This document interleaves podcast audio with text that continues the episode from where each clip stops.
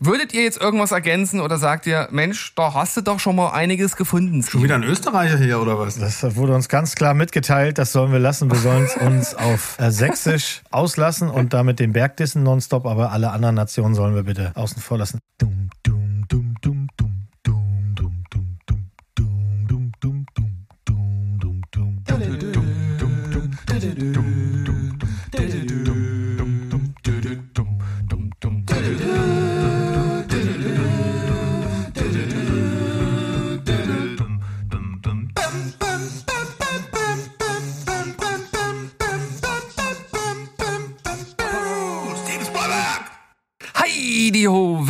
da draußen. Wir sind's, Steven Spoilberg und Wer unsere letzte Folge gehört hat und den Titel zu dieser Folge gelesen hat, der weiß schon, um was es geht. Es geht um eine der erfolgreichsten Blockbuster-Reihen der letzten Jahre. Man muss ja sagen, Jahrzehnte, also fast schon 30 Jahre. Und ich habe heute zwei äh, sehr hoch äh, wertgeschätzte Partner an meiner Seite. Zum einen den Sandro, der uns hier mit begleiten wird. Hallo Sandro. Ja, Agent Geisler ist wieder am Start. Ähm, ja. Und natürlich auch Agent MO to the Mo ist auch dabei. Oh, MO to the Mo. Ja, du hast so lange gezögert dabei, dass den Leuten schon klar ist, dass wir uns vorher in die Haare gekriegt haben. Also das brauchen wir ja auch nicht verstecken. Das dürfen die ruhig wissen. Die nee, wir haben wissen, wie gerade wie so hart, die Atombombe. Ne, wie hart wir hier arbeiten, um den besten Output zu haben. Das hier ne, Blut, Schweiß und Tränen inklusive Sackwasser. Wir, wir, wir, wir, wir haben alles.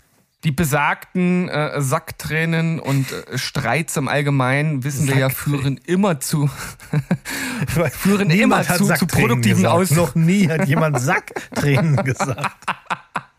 Mann, ey. So, komm, mach weiter. Du oh hast die Struktur. Ah, ja, auf jeden Fall, das führt immer zu kreativen Output und äh, einen Teil davon habt ihr jetzt schon bei meiner Wortneuschöpfung gehört. Äh, ich werde euch heute durch diese Folge führen und habe mir dazu einen Leitfaden überlegt, den ich euch vorher nicht in Gänze erklärt habe, weil ich weiß, dann gibt's nur Widerstreit, den brauchen wir ja jetzt hier nicht. Deshalb starten wir einfach. Ich habe dir den ersten Part mitgebracht und zwar geht es mir jetzt darum, einfach von euch mal zu hören, was für eine gedankliche, vielleicht auch emotionale Verbindung ihr zu den Mission Impossible Filmen habt.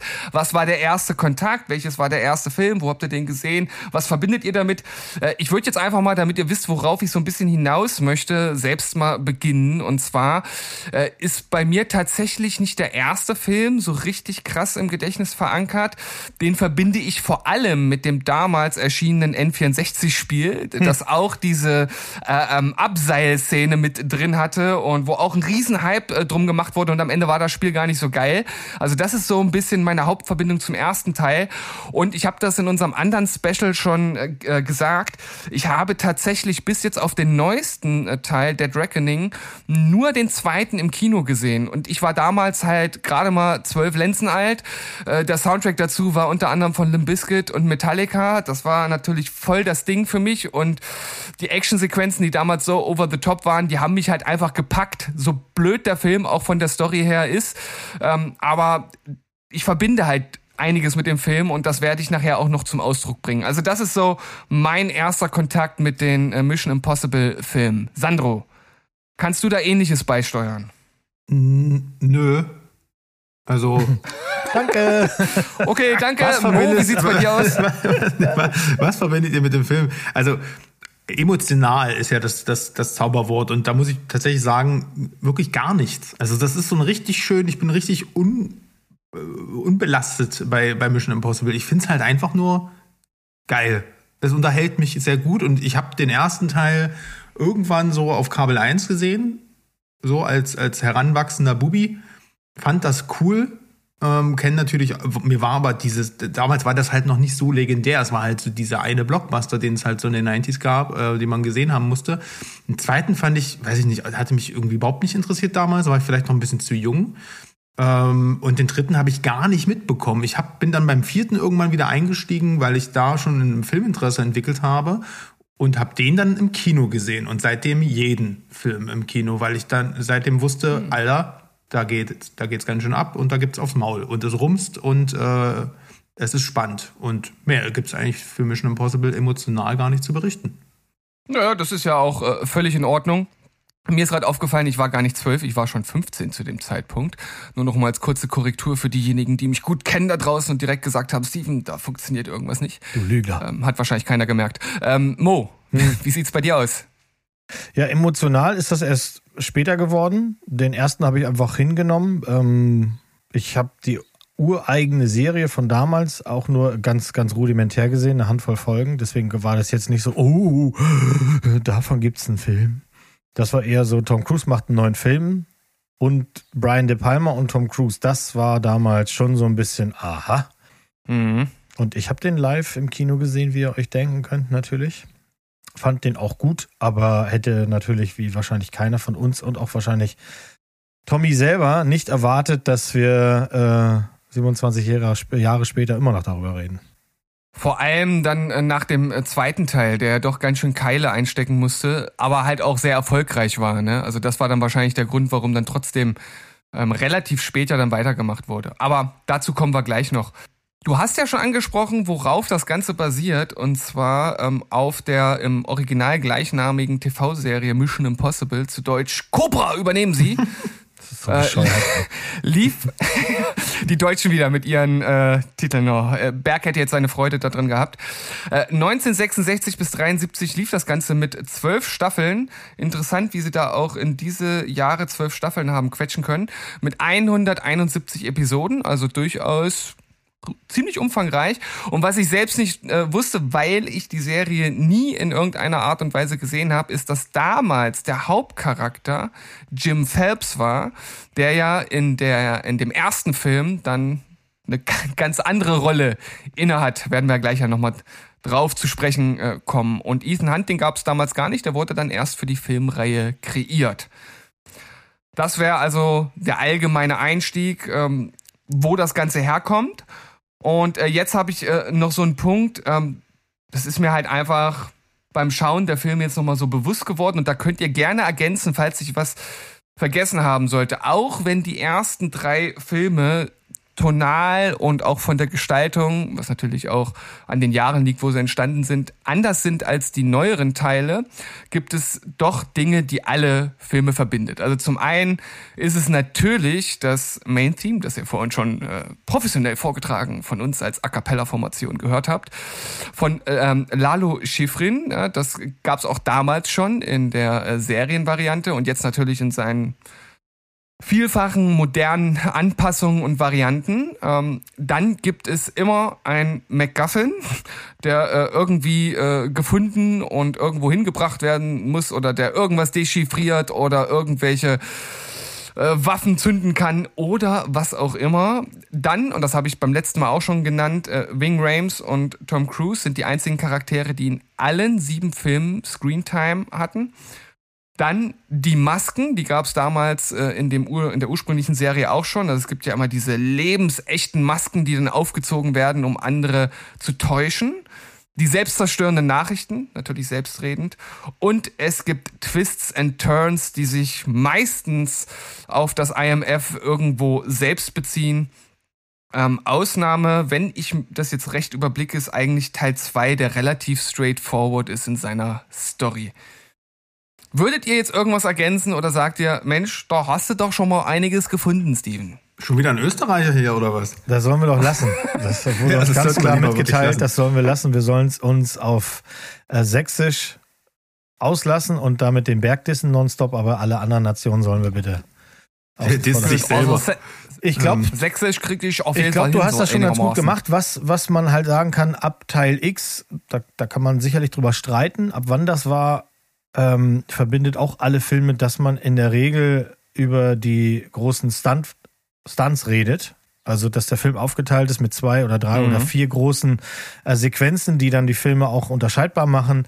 Ähm, das ist ja auch so ein verbindendes Element. Das, aber das kam halt eben nicht, nicht, ja, da hast du schon recht. Es ist ja nicht bei allen so. Ich meine, äh, wenn wir gleich zum ersten übergehen, die größte Stunt-Sequenz im ersten ist, dass er von einem Aquarium wegspringt. Äh, das ist jetzt nicht so. Ich meine, das macht er jetzt naja. morgens zwischen den Frühstückseiern. Einfach nur aus Gag jeden Morgen. Aber. Mit so einem Heli durch den Tunnel, Eisenbahntunnel fliegen, finde ich jetzt aber schon. Naja, das Ach, du meinst jetzt, äh, du meinst jetzt re reelles dann. Hier nickt Ach der so, Mo, ja. das könnt ihr nicht sehen, aber ja, weil ich meine, das hm, ist ja verstehe. nun mal alles not for real. Ja, ähm, aber ich würde sagen, ab Teil 2 ist er ja schon da irgendwo hochgeklettert, äh, Free Climbing. Also eigentlich kann man sagen, das ist, könnte man fast noch mit ergänzen. Also, dass Tom Cruise sich in Lebensgefahr Stimmt, ja. bringt. Das ist ein Teil. Und wie wir gestern gelernt haben, der Doppelpunkt äh, ist in Ja. jedem Der- Titel, Ah, Titel enthalten.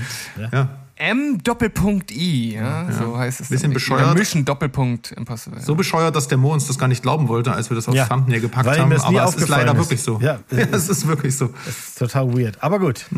Lass uns mal rein Und- und du hast ja hier, gesa- Onkel Steve. Ja, ne, und, und, und was du gesagt hast, mit, dass der gute Cruise sich in Lebensgefahr begibt, das wird vor allem dann bei den letzten Teilen deutlich. Und das ist vor allem deshalb interessant, weil der junge äh, Kerl ja auch nicht jünger wird, sondern äh, natürlich ganz im Gegenteil, wie jeder andere Sterbliche auch, wird er immer älter. Und was der halt in den letzten Filmen gemacht hat, Heidewitzka, da werden wir noch drüber reden. Wir kommen jetzt zu den einzelnen Filmen. Ich habe mir das jetzt so gedacht, weil wir ja auch schon bei unserem Special so ein bisschen festgestellt haben, so ein bisschen verschwimmen die Filme miteinander. Bei den ersten dreien geht das noch relativ gut, aber einzelne Details fallen auch relativ schnell mal aus dem Kopf. Und ich habe mir das jetzt so vorgestellt. Ich gebe euch erstmal äh, ein paar Fakten da draußen. Wie heißt der Film? Wann wurde der gedreht? Wer hat ihn gedreht? Was gab's für ein Budget? Wie viel hat der eingespielt?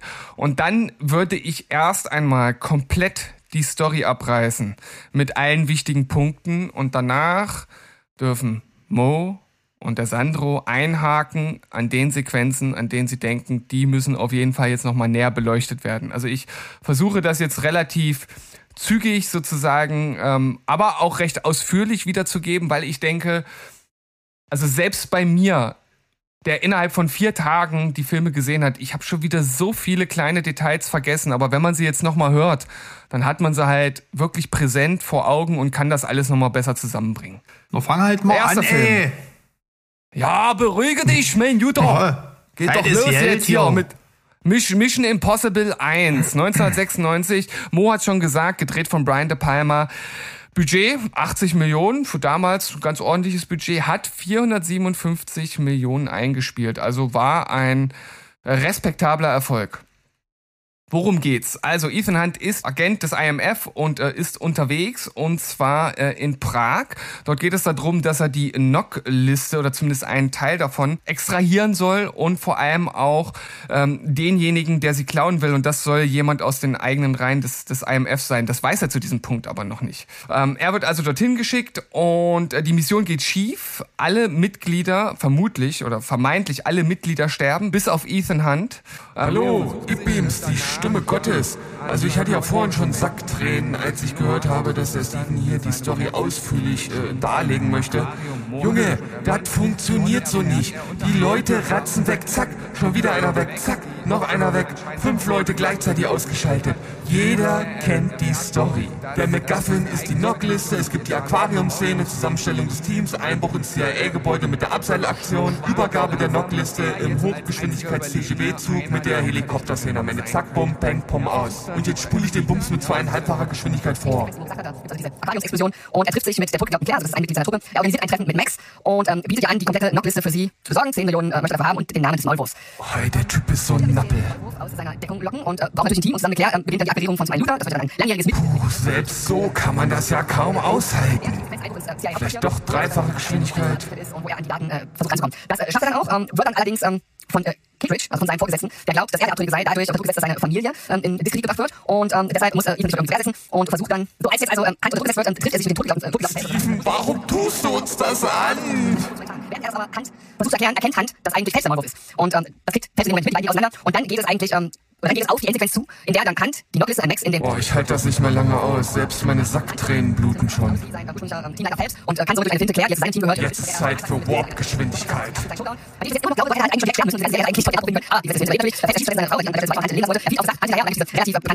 und dem und Wohlig. Richtig, ja, richtig, richtig schönes Happy End. Das ist also jetzt äh, der sehr, sehr, sehr, sehr kurze Abriss dieses ersten Films. Scherzkeks ist also auch noch. Pfeife. Und ähm, ich möchte euch jetzt erstmal bitten, eine Szene rauszupicken, von der ihr sagt, das ist eine der ikonischen Szenen und dann mal kurz erläutern, warum eigentlich. Sandro. Naja, eigentlich hast du es ja schon erwähnt. Ähm, mir, ist, mir ist ein bisschen schwindig geworden. Äh, da merkt man wieder, wenn man so, so, ein, so ein gerafftes, so eine geraffte Inhaltsangabe von, selbst, selbst vom ersten Teil schon, die ganzen Namen, alles Schall und Rauch, äh, ob ich den echt sehr oft geguckt habe. Aber natürlich, äh, der Einbruch ins CIA-Hauptquartier ist äh, exemplarisch für die Reihe. Ich glaube, das ist auch der Grund, diese Szene ist auch der Grund für den Kult, ähm, den der Film dann entwickelt hat ähm, weil ich glaube, in keiner Popkultur-Parodie oder in, in, keinem, ja, weiß ich nicht, das gehört einfach zur Filmgeschichte. Da alles, was hier heutzutage so passiert, ist alles mega krass, aber diese Szene ist halt Filmgeschichte, weil sie halt Suspense, Thrill, äh, dieses Zuspitzen, was wir in der letzten Folge schon beschrieben hatten, von, von Situationen, es geht immer noch was mehr schief und dann kommt er doch wieder zurück und dann hat das alles auch so eine schöne, so eine schöne äh, Theatralik und Auflösung und vor allem auch ein nettes Comedy-Timing, was die Reihe ja durchweg auch behalten hat.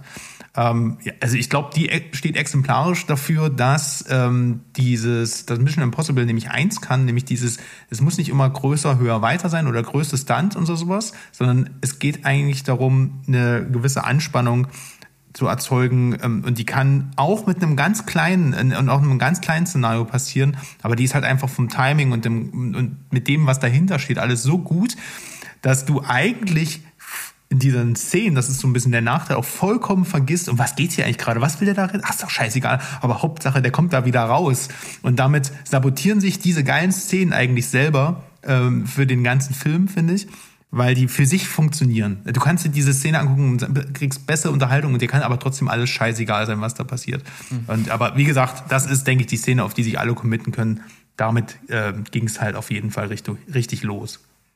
Also was du zur Story gesagt hast, ist auf jeden Fall absolut richtig. Mir ist halt aufgefallen, als ich jetzt die Filme nochmal durchgegangen bin und mir die den Ablauf der Geschichte nochmal durchgelesen habe, da habe ich teilweise erst wirklich verstanden, was genau dort storytechnisch äh, teilweise so passiert, weil das tatsächlich manchmal während des Films so ein bisschen untergeht. Das passiert manchmal so ein bisschen zwischen den Zeilen oder du hörst einmal kurz weg und kriegst irgendeinen Namen nicht mit und schon weißt du nicht mehr genau, was passiert. Also ähm, das zieht sich ein bisschen wie ein roter Faden durch, durch alle Filme, aber dafür sind halt diese doch legendären Sequenzen dabei. Mo, kannst du noch was hinzufügen? Ja, ich, also ich, ich bin erstmal bei fast allem, was Sandro gesagt hat, das ist die Szene, die man sofort im Kopf hat. Aber wenn ich jetzt mal weiter gucke, was dann passiert ist, ist, muss man halt sagen, äh, Rumble in the Tunnel ist das Ding, was Mission Impossible ausmacht. Also das, der, der, der quasi Endgegnerkampf, äh, dieser, dieser Zug mit dem Helikopter, das ist das, was in späteren Filmen dann auch gemacht wurde, nur immer größer und in echt, denn im ersten Teil ist das halt maßgeblich green, blue, lila, was auch immer die Screens für Farben haben.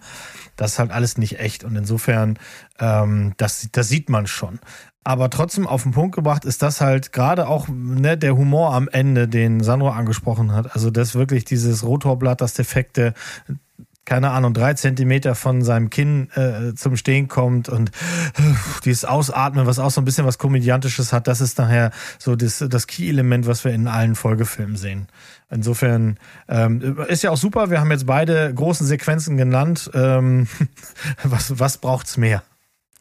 Äh, was es auf jeden Fall, finde ich, nochmal jetzt ganz gut abrundet, sind so ein paar Trivia-Fakten, die ich immer zu jedem Film rausgesucht habe, weil ich finde, das ist immer ganz unterhaltsam, da so ein paar Hintergrundinformationen zu bekommen. Und ich weiß ja nicht, ob, ob ihr das äh, wusstet, aber bei der wirklich äh, ja, äh, weltbekannten Abseilsequenz ist äh, Tom Cruise sehr oft mit dem Kopf nach vorne auf den Boden geditscht und irgendwann kam er auf die Idee, mit Münzen die er in seinen Schuh gepackt hat, sich auszubalancieren. Also das dann sehr fein sozusagen auszutarieren, um das äh, zu konterkarieren. Fand ich sehr cool. Ähm, diese Hand-of-Slide-Tricks, die er da mit äh, Krieger macht, mit dieser Diskette, das sind echte äh, Tricks. Also das ist äh, nicht äh, irgendwie mit, mit CGI oder ähnliches nachbearbeitet. Ähm, also der Mann scheint wirklich sehr, sehr viele Talente zu haben. Was mir tatsächlich während des Films nicht aufgefallen ist, er hat nicht einmal eine Waffe abgefeuert in dem Film. Und es gibt auch ansonsten nicht die Shootouts, die man teilweise später hat. Äh, während des Drehs ähm, gab es äh, ein Zusammentreffen zwischen äh, The Palmer und Reza Baidi. Das war einer der ursprünglichen Produzenten der Serie damals und der sollte so ja, als Supervisor mit am Set sein und einfach gucken, dass das irgendwie den Vibe von damals mit einfängt. Und das hat gar nicht funktioniert und das hat De Palma ihm gesagt und hat ihn sozusagen des, des Feldes verwiesen und dann ähm, musste er leider gehen. Und die äh, von dir angesprochene Zugsequenz hat äh, sechs Wochen gedauert, um die zu drehen. Also da haben sie auf jeden Fall noch mal einiges an Power reingesteckt. Cool. Wie finden wir denn denn? Tja, das ist eine gute Frage. Wollen wir das jetzt schon sagen oder im abschließenden Ranking so ein bisschen einordnen? Ich finde schon jetzt, nachher vergesse ich, was ich sagen will. Und ein Ranking kommt am Okay. Ende. Also das, oder, Sandro? Sag mal. Äh, das, was Mo sagt, dann kriege ich wieder Ärger. Okay. dann, dann darf Mo jetzt auch starten. Ja, also ich finde, das ist ein solider Film, aber aus Rewatches von Mission Impossible ähm, ist der meist, also da ist er meistens nicht bei. Und das hat, hat einen relativ einfachen Grund für mich. Ich mag nicht die Art, wie Brian De Palma das gedreht hat. Der ist mir zu sehr, das hat er ja in anderen Filmen auch schon gehabt, der versucht ein bisschen Hitchcock zu sein, wo er es nicht ist. Ähm, die ganze, das hat so französisch Noir-Touch, dieses ganze Spionageding durch die engen Ga- Gassen gehen mit dem Nebel und dem Wasser und den äh, die, Und, und Tre Trenchcoats und Hüte. ja, so, also das, das, ich finde das nicht besonders gut und mir gehen tatsächlich, muss ich auch sagen, ähm, also Luther finde ich super in seiner ersten Installation, wie wir kennen, aber du brauchst den Film nur anmachen und weißt sofort, wer der Bösewicht ist. Das finde ich super doof, dass man also der John Voight in, in diese, an diese Position gesetzt hat. Ich finde Emmanuel Bert als Schauspielerin eine Katastrophe. Ist einfach so. Und ähm, ich bin gar kein Fan von dem Film. Finde gut, was er gestartet hat, aber ich gucke den nicht besonders gerne. Sandro, was sagst du dazu? Ja, für mich ist das ein absolutes Kultbrett. Äh, ähm, einer meiner Lieblings-90s-Filme. Ich gucke den echt gerne. Ähm, ich finde den auch nach wie vor super unterhaltsam. Ich mag gerade das Angestaubte und dass es halt noch nicht um Atomwaffen und Entitäten geht, sondern dass es eigentlich nur um eine Liste geht. Ähm, die Actionsequenzen finde ich nach wie vor äh, unterhaltsam, weil sie halt eben da auch noch ein bisschen cheesy waren. Ich mag auch den jungen Tom Cruise einfach. Also weiß ich nicht, vielleicht schwingt er auch so dieses Nostalgie-Ding mit, ähm, aber ich gucke den unheimlich gerne immer noch. Und was, also, Mo hier, ne? Ich, der, der, den Bösewicht erkennst du sofort. Ähm, ja, das kannst du jetzt bei jedem Film sagen. Also ich glaube, das ist der Mission Impossible-Reihe, ist sich dessen bewusst. Ja, Ähm, aber also, ja, ja, ja, also Ja, ja, also ich glaube, die werden auch gar nicht, ich, es ist ein Bösewicht-Reveal äh, Reveal gibt's hier nicht. Also du kommst, die kommen an, wollen was in die Luft jagen und gucken böse hier. Aber ist ja Wurst. Ähm, ähm, trotzdem ist das natürlich bei John Vogt am Anfang, ähm, soll das natürlich noch anders wirken. Äh, und ich mochte das einfach damals noch mit den Masken. Das war damals noch so schön unverbraucht. Ähm, deswegen, ach, ich mag das Ding. Kult. Ja, ich stehe hier auf jeden Fall zwischen den Stühlen. Äh, Ich kann auf jeden Fall nachvollziehen, dass das Ganze halt irgendwie Kultstatus hat und vor allem, wenn man das in die 90er halt einordnet, auf jeden Fall damals gut funktionierte. Ich finde es jetzt halt gerade so beim Rewatch schon auch ein bisschen angestaubt, wie Mo gesagt hat. Und mir ist halt aufgefallen, dass in dem Film eigentlich echt nicht viel passiert. Ne? Also es gibt halt diese Sequenz in Prag, die Abseilsequenz und die Zugsequenz. Das war's im Großen und Ganzen. Man könnte jetzt sagen, okay, das ist ähnlich bei den anderen, aber es fühlt sich irgendwie anders an. Und ähm, ja, also ich, ich stehe irgendwo dazwischen, kann schon mal andeuten, der kommt bei mir nicht ganz so gut weg letzten Endes. Der Film. Also immer noch gut, weil er den Kultstatus hat, aber im Ranking kleiner Spoiler. So, Mission Impossible Teil 2. Ein Film aus dem Jahr 2000 gedreht von John Woo. Wer? Hat John Who? ja. Was für ein Wortspielwitz. Ah, 125 ich- ich hab Millionen hat er ge gewartet. 125 Millionen hat er gekostet und 546 eingespielt. Und damit kann ich schon mal einen Trivia-Fakt vorwegnehmen. Das Ding war der erfolgreichste Film des Jahres 2000. Also ähm, ist sehr gut beim Publikum angekommen. Und dabei ist das tatsächlich stilistisch ein sehr anderer Film. Ähm, wir werden ja gleich drüber reden. Also, worum geht's? Es geht um ein Supervirus mit Namen Chimera. Es gibt auch glücklicherweise direkt ein Gegenmittel. Bellerophon heißt das Ganze.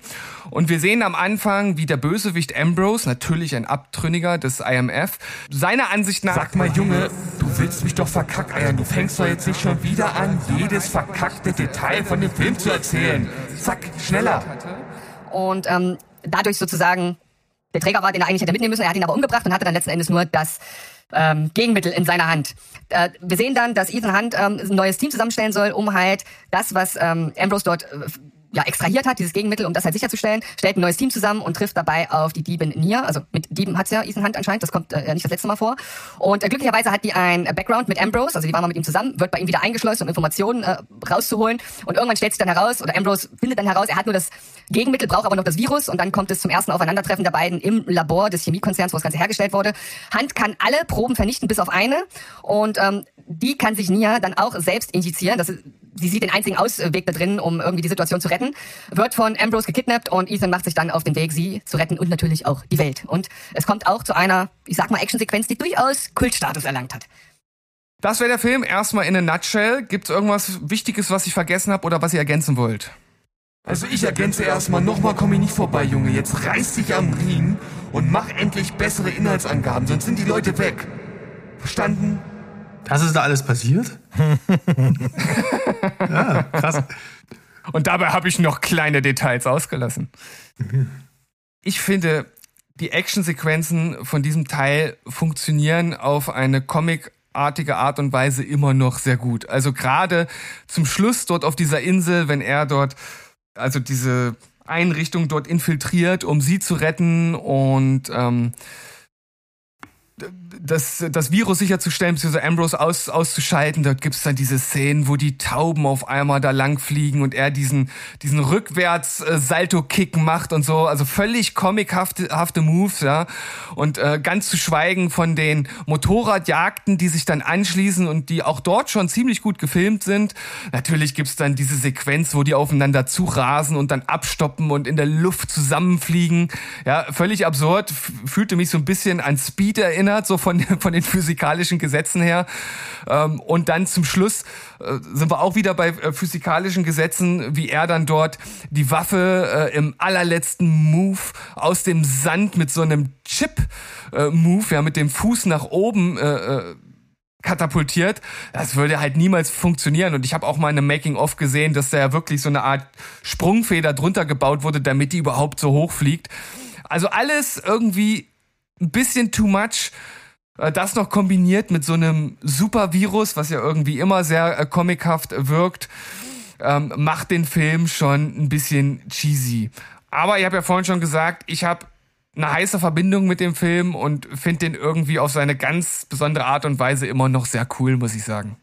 Meine Güte, der Typ labert und labert. Und wenn ich rüber gucke zu Sandro, sag mal, pennt der? Sandro, was sagst du denn dazu? Oh, oh aufgewacht. Ähm, ihr werdet mich heute nicht schimpfen hören. Ich finde den geil. ich mag jeden Film, ähm, aber das Ding ist, äh, ich verstehe natürlich schon auch die Kritik an dem Film. Das ist halt, ich versuch's mal kurz zu halten. Ähm, das ist kein guter Mission Impossible Film, aber es ist ein ziemlich guter 90s Actioner. Also für mich ist das halt ein Con Air oder du hast schon Speed gesagt, in die Kategorie fällt der Film bei mir. Es ist mir, es ist völlig egal, was da drin physikalisch passiert. Es rumst und es bleibt im Kopf und es ist gut choreografiert. Jeder, der was anderes sagt, sagt nicht die Wahrheit. Was da drin inhaltlich passiert, ist für einen Mission Impossible Film tatsächlich relativ, man könnte schon fast sagen, platt. Trotzdem mag ich diese Szenen mit dem, mit dem, mit dem Chimera-Virus. Ich fand die sehr gruselig, als ich das damals geguckt habe. Ne, halt noch sehr jung, aber ich fand das trotzdem so, das war eine haptische Angst, äh, so, so eine Virusangst, das, das hatte ich, äh, das, das hat man irgendwie gespürt. Ne? Und äh, das so Outbreak-Charakter, ja. Aber ähm, ja, an sich auch der macht halt Spaß. Ich würde ihn einlegen, aber bei einem Rewatch vielleicht auch überspringen, weil er halt einfach so unhomogen zum Rest wirkt. Das ist das, was man ihm halt ankreiden kann. Aber ansonsten, wie gesagt, die haben sich nicht viel zu Schulden kommen lassen. Ja, auf jeden Fall jede Explosion mitgenommen. Ja, Mo, also wir wissen ja, äh, der Film steht bei dir nicht sonderlich hoch im Kurs. Äh, du hast nur ein, ein Kotze-Emoji geschickt, als ich in unseren Chat äh, äh gepostet habe, dass ich jetzt gerade bei dem äh, Film bin. Ähm, sag mal was. Ja, also wenn man bedenkt, und das kommt ja gleich bei deinen Trivia-Facts, ich nehme das jetzt einfach mal vorweg, dass John Woo ursprünglich dreieinhalb Stunden Film machen wollte, dann frage ich mich natürlich, vielleicht sind alle anderen schuld, dass das hier ein Klo ist, aber es ist ein Klo, von vorne bis hinten. Der Film hat verbringt die ersten 40 Minuten damit, die langweiligste und unglaubwürdigste Story mit den schlimmsten Schauspielern mir zu erklären. Also Sandy Newton ist eine glatte Sechs. Sean Ambrose nehme ich nichts ab. Gut, dass der nicht Wolverine geworden ist. Ähm, Ethan Hunt sieht die Braut, verknallt sich zu einer Milliarde Prozent. Warum soll der andere Nappel sie zurücknehmen? Das macht überhaupt keinen Sinn. Dann kriegt er den Auftrag einmalig von, warum auch immer, Anthony Hopkins ist dann plötzlich der Laufbursche der Firma, der die Aufträge vergibt in, in Real Life. Den sehen wir am Anfang und am Ende und dann war's das. Oder äh, ich bin tatsächlich nicht über die ersten 40 Minuten gekommen. Ich habe versucht, den nochmal zu rewatchen. Ich finde den einfach grauenvoll und ich kann mich an die Action-Sequenzen gar nicht mehr dran erinnern, tatsächlich, äh, am Ende mit dem Strand und sowas, weil ich das schon am Anfang, diese Autofahrt so bescheuert fand, dass ich gedacht habe, nee, also streich dir Gel in die Haare, Tom, mach das, alles fein, aber für mich fängt die Reihe tatsächlich erst mit Teil 3 an. Also Teil 2 ist. Das war doch, das war doch fast ein Tanz, was die dort mit den Autos aufgeführt haben. Ja, ja aber ohne. Nee, nee, lassen wir das. Also.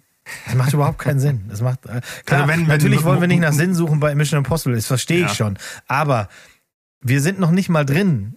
Ja, er soll sie, er soll diese Frau akquirieren fürs Team. Und die ist genauso nutzlos wie eine andere Frau in einem anderen Film als Neuakquise äh, fürs Team. Die ist nur dabei, weil sie mal den Typen da geknallt hat. Und warum der sie plötzlich zurückhaben will, die muss ja eine, eine 10 mit Doppelsternchen gewesen sein. Also, ich mag es halt nicht. Ich mag es nicht. Ich mag es nicht. Nein, nein, nein. nein. Okay, also du hast ja schon gesagt, äh, ich habe natürlich auch hier noch ein paar Trivia-Fakten ähm, mit am Start. Ähm, Dazu gehört, du hast ja gesagt, ja, äh, es ist ein Klon, irgendwie passt das vorne und hinten nicht. Ursprünglich dreieinhalb Stunden sollte der Film sein. Und vor allem, es gab erst die Actionsequenzen als Idee und dann wurde eine Story drum gestrickt. Hat sicherlich auch nicht dazu geführt, dass das Ganze irgendwie äh, besser wurde. Äh, John Hughes, der einzige Regisseur, dem kein Sequel angeboten wurde. Also alle anderen, äh, den, den hat man gesagt, hier, wollt ihr gern, äh, aber äh, bei ihm dachte man, ah, nee, lieber nicht. Und dass äh, Du Gray Scott nicht Wolverine gespielt hat, ich glaube, das ist wirklich mit das, das Beste an dem Film. äh, das muss man ihm auf jeden Fall zugestehen, dass das einer der Gründe ist, dass dann äh, unser geliebter Hugh Jackman das gemacht hat, weil das ist einfach äh, äh Wolverine für mich. Dann soll angeblich Tom Cruise den Film äh, als äh, äh, Kinocut selbst geschnitten haben. Weiß nicht, ob das stimmt. Klingt für mich ein bisschen strange. Ähm, sollte ursprünglich ein R-Rated-Movie werden, das kann ich mir ganz gut vorstellen. Also so im Stile von, von The Rock, der ist ja auch ziemlich deftig gewesen, was so, was so äh, Blut und Schießereien angeht. Ähm, Tom Cruise als Lügner habe ich mir hier aufgeschrieben. Er hat ja hier wieder, äh, oder das war der erste Film, wo er viele Stunts selbst gemacht hat und er hat gegenüber der Versicherung gelogen, damit die ihn versichern, weil die das sonst nicht ah. gemacht hätten. Ich habe mich schon ähm, gefragt, was der, du meinst. Also ja, ja. Ich, ich wollte es ein bisschen verklausulieren, damit du nicht alles schon direkt von Anfang an bist. Ja. Erfolgreichster Film 2000 habe ich schon gesagt und es ist das erste Mal, dass Metallica für einen Film einen äh, Song beigesteuert haben.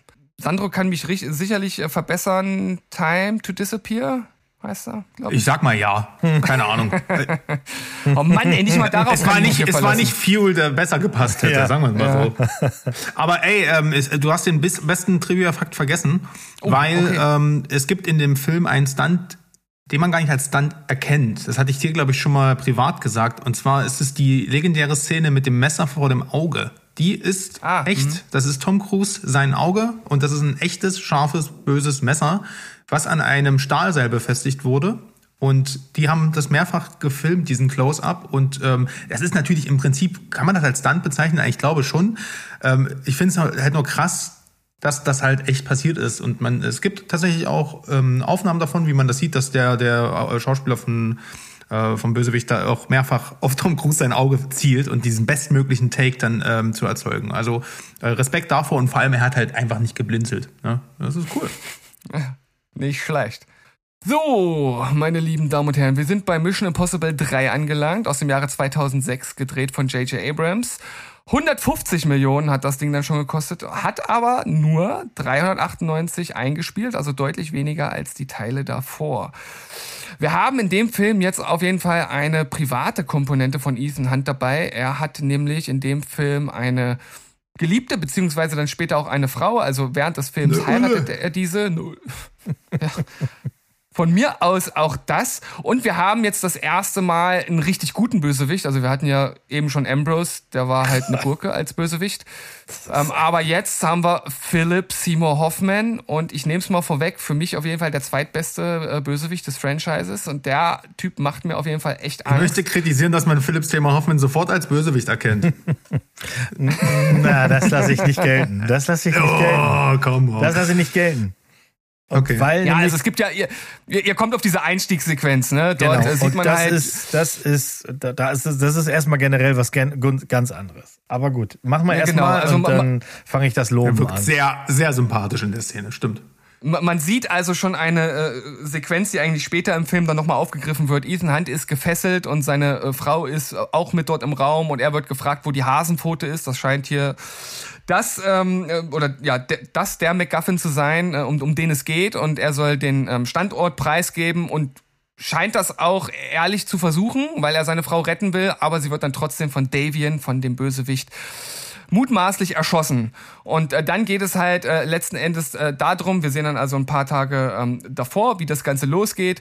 Und äh, hier geht es in dem Film darum, dass er Davian als vom IMF herausgestellten Bösewicht äh, kidnappen soll, was ihm auch gelingt.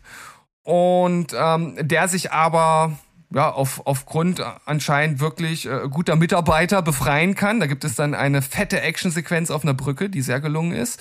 Und ähm, noch bevor das äh, passiert, droht er schon Ethan Hunt damit, dass er seine Frau vor seinen Augen töten wird. Und das ist ja praktisch die Sequenz, die wir am Anfang des Films äh, schon sehen.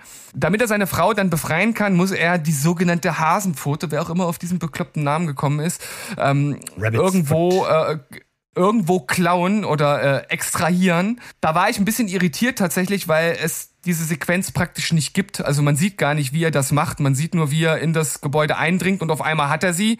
Dann gibt's halt ein Treffen mit äh, Davian, wo es dann auch zum Endfight kommt. Er ihn, wie ich finde, sehr unspektakulär über den Jordan schickt und äh, dann sich selbst retten muss, weil er eine ähm, Sprengkapsel in seinen Kopf bekommen hat, die aktiviert wurde kurz vor vor Beginn des, des Kampfes und dann auch ähm, von seiner Frau, die er dann dort halt äh, gerettet hat, wiederbelebt werden muss in einer äh, ja auch wieder sehr comichaften Defibrillator-Szene. Und äh, dann ist der Film auch schon vorbei. Schon. Ich habe vorhin ja schon angesprochen, es gibt für mich in diesem Film zwei Sachen, die herausstechen. Es ist zum einen der Bösewicht Davian. Also der Typ macht mir wirklich Angst. Also ich, da haben sie natürlich mit Philip Seymour Hoffman auch wirklich einen, einen Schauspieler am Start gehabt, der das halt kann. Und das andere ist, dass diese Actionsequenz auf der Brücke wirklich ziemlich geil ist. Also das sind die beiden Sachen, die mir bei dem Film hängen geblieben sind.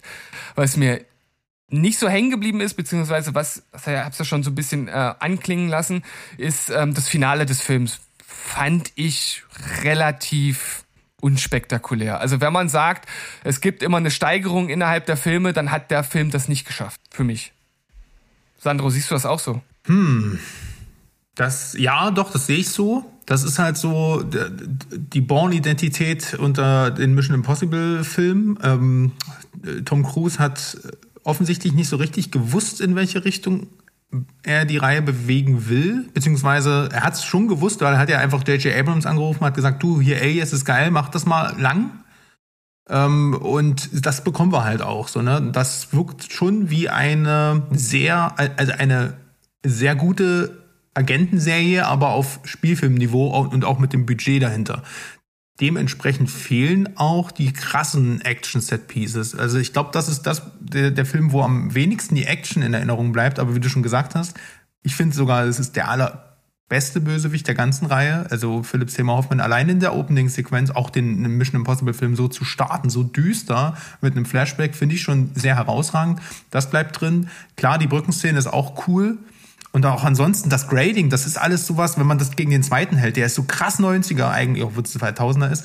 Und der ist so krass 2000er. Also so richtig, äh, weiß ich nicht, also ähm, wie gesagt, Shaky Cam, grünstichiges Bild, alles so ein bisschen äh, fancy gefilmt. Und äh, Simon Peck ist hier, wird hier eingeführt. Äh, das ist, äh, das ist ein großer Pluspunkt des Films. Und ansonsten halt, ich fand das Finale auch unspektakulär, aber ähm, ich glaube, das sollten, wollten die hier noch bewusst so machen, weil die hier noch nicht dieses Bewusstsein hatten von, es muss diese eine spektakuläre Szene geben, die man aufs Plakat drucken kann. Ähm, und ich glaube, das war so das Ziel, Ethan Hunt endlich mal als eine Person zu sehen, mit Schwächen und Makeln, kein Superheld, äh, mit einer Backstory, mit einer Fallhöhe, der auch verwundbar ist. Und ich finde, das hat der Film auf jeden Fall geschafft. Mhm. Ja. Also was man auf jeden Fall noch mal zu dem Ende sagen kann oder zu einem dazugehörigen, ich nenne es jetzt auch mal äh, Stunt, da gibt's ja diese Sequenz, wo er da äh, über diesen Steg läuft. Ähm, wirkt relativ unspektakulär. Ich habe dazu aber mal ein Making-of gesehen und das war echt super kompliziert, das zu drehen. Also das ist einem, glaube ich, beim Schauen nicht bewusst und selbst ich, der das wusste und das jetzt nochmal gesehen habe, kann das immer noch nicht so wirklich wertschätzen, weil die Szene ja, er läuft da halt einfach lang. Aber es war halt durch, durch, durch diese Perspektive vom See aus und wie die das mit dem Timing und allem gedreht haben, echt kompliziert. Und dann finde ich es immer schade. Ein ja? Supercut äh, auf YouTube, weil sonst vergesse ich das, wenn ich das jetzt nicht sage. Ja. alle Tom, äh, Tom Cruise Rennszenen, geht glaube ich fast zehn Minuten aus Mission Impossible. Könnt ihr euch mal reinziehen. Das ist ja sowieso so ein Meme, ne? Also Tom Cruise rennt in 90 Prozent seiner Filme oder in 90 Prozent seiner Filme, die er gedreht hat, gibt es eine Rennszene, so heißt es richtig. Mhm. Ähm, das wurde tatsächlich mal nachgeschaut. Also das ist auch so ein Ding von, von Tom Cruise anscheinend. Mo, hast du noch was äh, zum Abschluss? Ja, ich will nur ähm, ganz kurz sagen, also für mich ist das der erste Film, der, der ähm, des, des, des neuen Zeitalters von Mission Impossible. Damit starten die für mich. Eins und zwei finden bei mir da eben nicht mehr so viel statt, muss ich sagen. Ähm, komplett anders als der zweite und das war damals ja schon ein Schlag im Bauch und das ist halt eben nicht besser geworden. Sehen wir hier eben Ethan Hunt, der äh, eben, wir, wir, wir kriegen ein bisschen Privatleben, wir lernen seine Freunde kennen, wir lernen halt eben auch, dass er hier das erste Mal sich auf ein Team verlässt. Das gab es in 1 und 2 so auch nicht. Äh, und das ist, das ist was Gutes, weil das haben sie dann von da ab weiter durchgezogen und die Charaktere, die eben das Team bilden und auch immer wieder neue dazukommen und alte gehen und äh, äh, das ist, das ist ja etwas ganz Emotionales. Ähm, ich mochte die, die, die, die Stunts waren gut. Die Geschichte, das Ende kann man jetzt kritisieren dafür, dass es nicht äh, Blowout ist, also nicht so riesenriesig, aber wir fangen privat an und wir enden privat. Insofern ist das für mich fein. Ähm, und das Ding mit der Bombe im Kopf, die er da äh, quasi so nur so ausgeschaltet kriegt, das ist etwas, das ist, findet nur zwischen ihm und seiner Frau statt. Und wir dürfen zugucken. Das finde ich, das ist, weißt du, sie, sie versuchen das in einem anderen äh, ähm, Kapitel dieses Franchises ja auch wieder auf eine Ebene zu bringen, die uns daran erinnern soll, manchmal sind auch echte Menschen dabei. Und das macht er hier. Für mhm. mich ist das hier ein besserer 007.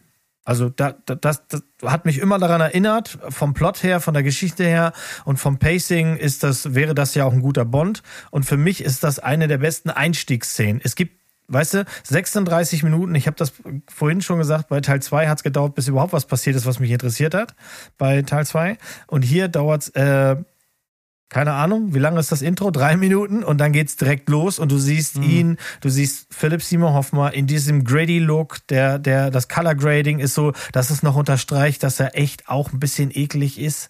Ja, so ein bisschen eklig schmierig rüberkommt und so. Und das ist echt geil. Also auch, auch als Willem bin ich ganz bei euch. Der ist ganz, ganz oben. Wenn nicht ganz, ganz oben. Also ich meine, wenn nicht an der Spitze. Ja, vor allem, weil er ja auch entführt wird gleich äh, eigentlich, als er wirklich eingeführt wird in dem, in dem Film. Und trotzdem, der ist die ganze Zeit, eigentlich haben sie den schon und der wirkt so entspannt und der sagt die ganze Zeit, ich ja, werde dich ja. umbringen, ich werde dich komplett auslöschen. Mit dieser Arschruhe. Und ich denke mir so, krass, endlich mal kein Psychopath, sondern einfach einer, der dich in diesen Psychoterror versetzt. Mega. Also, ach man. Also doch, also doch, doch ein Psychopath, aber auf eine andere Art und Weise. Ja, äh, ja aber Mann. Also, ja, mich hat er auch, großer. Auch, der hat mich auf jeden Fall auch echt, echt äh, fertig gemacht. Und gerade diese, und gerade diese ruhige Art, die er an den Tag legt, macht ihn ja so, so schrecklich. Ja. Aber wusstet ihr eigentlich, dass Simon Peck oder die Rolle von Simon Peck eigentlich erst jemand anders übernehmen sollte? Wer denn? Der derjenige andere Cornetto-Typ? Derjenige hat abgesagt. Nee, Ricky oh, Gervais. Oh.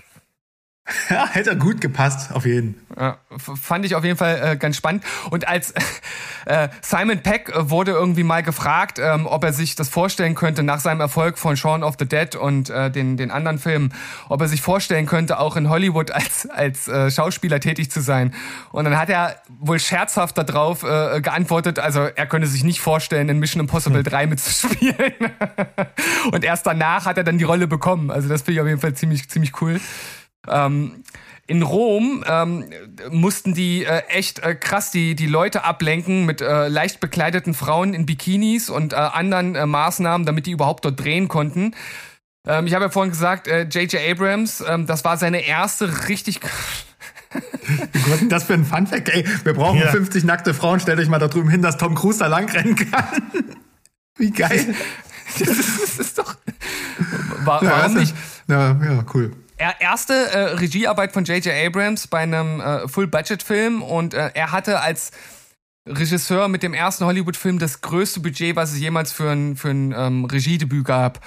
Und hat das ja anscheinend schon ganz gut genutzt. Ähm, was ich halt als Losty super geil fand, es gibt im Abspann einen Gruß an die Hanzo Foundation. Mhm.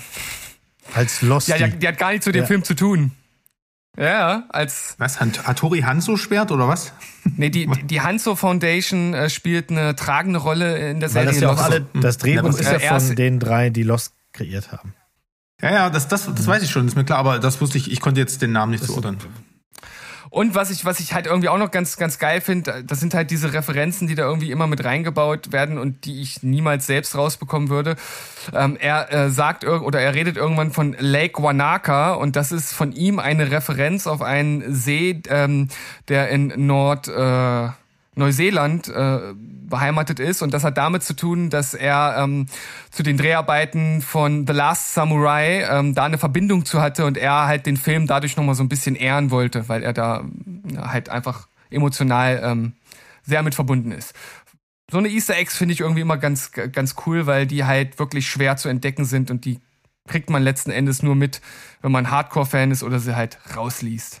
Cool, ey, dass ich hier noch was lerne, ey. Mhm. Danke, Steve. Ja. Dr. Steven wieder hier mit Trivias. Mal gucken, ob ich das bei äh, Teil 4 dann auch äh, schaffe. Wir sind jetzt also bei Mission Impossible Phantom Protocol oder Phantom Protokoll und Ghost Protocol, also ne, der englische Titel. Warum auch anders, warum jetzt hier aus dem Geist ein Phantom gemacht werden äh, musste, weiß wahrscheinlich auch wieder nur der, der sich das für den deutschen Titel überlegt hat. Mhm. Der erste Titel, der keine Zahl im Titel hat, und da kann ich auch schon mal den ersten äh, Trivia-Fact mit raushauen.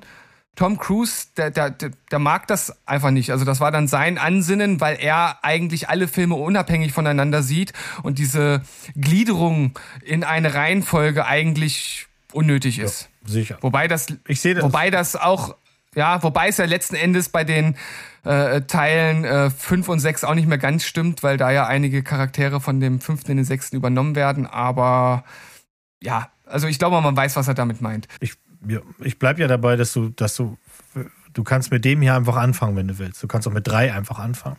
Du musst nicht eins und zwei gesehen haben und ähm, je weiter du nach hinten schreitest, umso klarer ist, dass das in der Formel vorgesehen ist, dass Leute auch neu einsteigen können. Ja, also was ich halt meine, ist, ist, dass dann halt das erste Mal auch äh, wirklich Charaktere mit einer wichtigen Rolle halt übernommen werden, abgesehen vom Team. Ja, also oder von einzelnen Charakteren. 145 Millionen gekostet und 694 eingespielt. Also jetzt geht's auf jeden Fall äh, steil bergauf. Und ich nehme schon mal für Mac, äh, vorweg, für mich ist das der Start der ich sag mal, der, der, der guten Mission Impossible Reihe. Äh, Mo sagte das ja schon zu Teil 3. Ja, worum geht's hier? Ähm, es geht darum, dass das Phantom-Protokoll eingesetzt wird. Also das IMF soll aufgelöst werden, weil es halt einfach ich sag's, wie es ist, zu viel Scheiße baut oder vermeintlich zu viel Scheiße baut. Das Ganze wird also auf eine Explosion im Kreml zurückgeführt. Ähm, dort gab es einen, einen, einen Einsatz vom IMF und ähm, dann gibt's aber eine besagte Explosion und damit hat das IMF nichts zu tun. Es wird ihm aber angehangen. Und ähm, letzten Endes ging es halt darum, dass während dieses, äh, während dieser Extraktion, die sie dort gemacht haben, ein Bösewicht äh, Codes gestohlen hat und der möchte dann letzten Endes über mehrere Wege dann äh, Raketen starten, um Amerika beziehungsweise es ist dann, glaube ich, New York mit einer Atomrakete abzuschießen und das Ganze gipfelt in einem äh, Kampf in Indien. Es ist, glaube ich, Mumbai in einem Autoparkhaus, in dem dann letzten Endes äh, Ethan Hunt das Ganze wieder in allerletzter Sekunde verhindern kann. Ähm, ich habe jetzt eine äh, große Action-Szene hier ausgelassen, die es mitten im Film gibt, aber ich denke, da werden wir gleich oder jetzt dann mal gemeinsam drüber reden, weil ich glaube, wenn wir uns auf eins committen können für diesen Film, dann ist es die Szene im Burj Khalif in Abu Dhabi. Oder was sagst du, Sandro? Ich sag, das ist die beste Szene der Reihe. Ähm, ikonischste, spannendste, unterhaltsamste, lustigste, alles. Aber, aber nicht bloß mal das Klettern an sich, sondern auch alles, was drin passiert. Ne? Alles, was da zusammenkommt. Es könnte auch daran liegen, dass Lea Seydoux mitspielt, weiß ich gerade nicht, ja, ob das ja, so mit ja, einfließt. Doch, das könnte schon daran liegen. Keiner, Ja, ja, ja, ja, ja, vielleicht. Äh, ein bisschen. Eigentlich schon hauptsächlich. Aber trotzdem ist es eine, äh, das ist, ja, ist einfach die beste, also, beste Szene meiner Meinung nach. Und das ist auch, ähm, das steht auch für diesen Teil. Die haben gewusst einfach, ähm, was sie uns hier verkaufen. Die, die, die denken sich so, okay, Tom Cruise klettert da wirklich hoch. Alter, lass da mal also das, der Typ macht das wirklich, lass da mal wirklich ein elementares Story-Element rumschreiben. Eigentlich was währenddessen passiert, ist nur ein Exchange, das ist gar nichts Besonderes, aber das ist trotzdem einfach perfekt gemacht. Und ähm, bei Tom Cruise, weil er ja wirklich daran hängt äh, an, an diesem Hochhaus, kannst du halt einfach rangehen. Das kannst du sonst bei Filmen nicht machen. Diese Szene wäre in einem generischen Action-Blockbuster mhm. einfach nicht spannend gewesen. Und das war, das muss man wirklich einfach mal sagen, perfekt perfektes Action-Kino, Unterhaltungskino, Stunt-Kino, was auch immer, call whatever. Ansonsten muss ich sagen, ähm, ist es der unterhaltsamste ähm, Film bis dato gewesen. Viel Humor, Simon Peck, größere Rolle, Jeremy Renner ist eine coole Bereicherung gewesen. Ähm, gab ja auch immer irgendwie zwischendurch Gerüchte, dass er dann irgendwie übernehmen soll.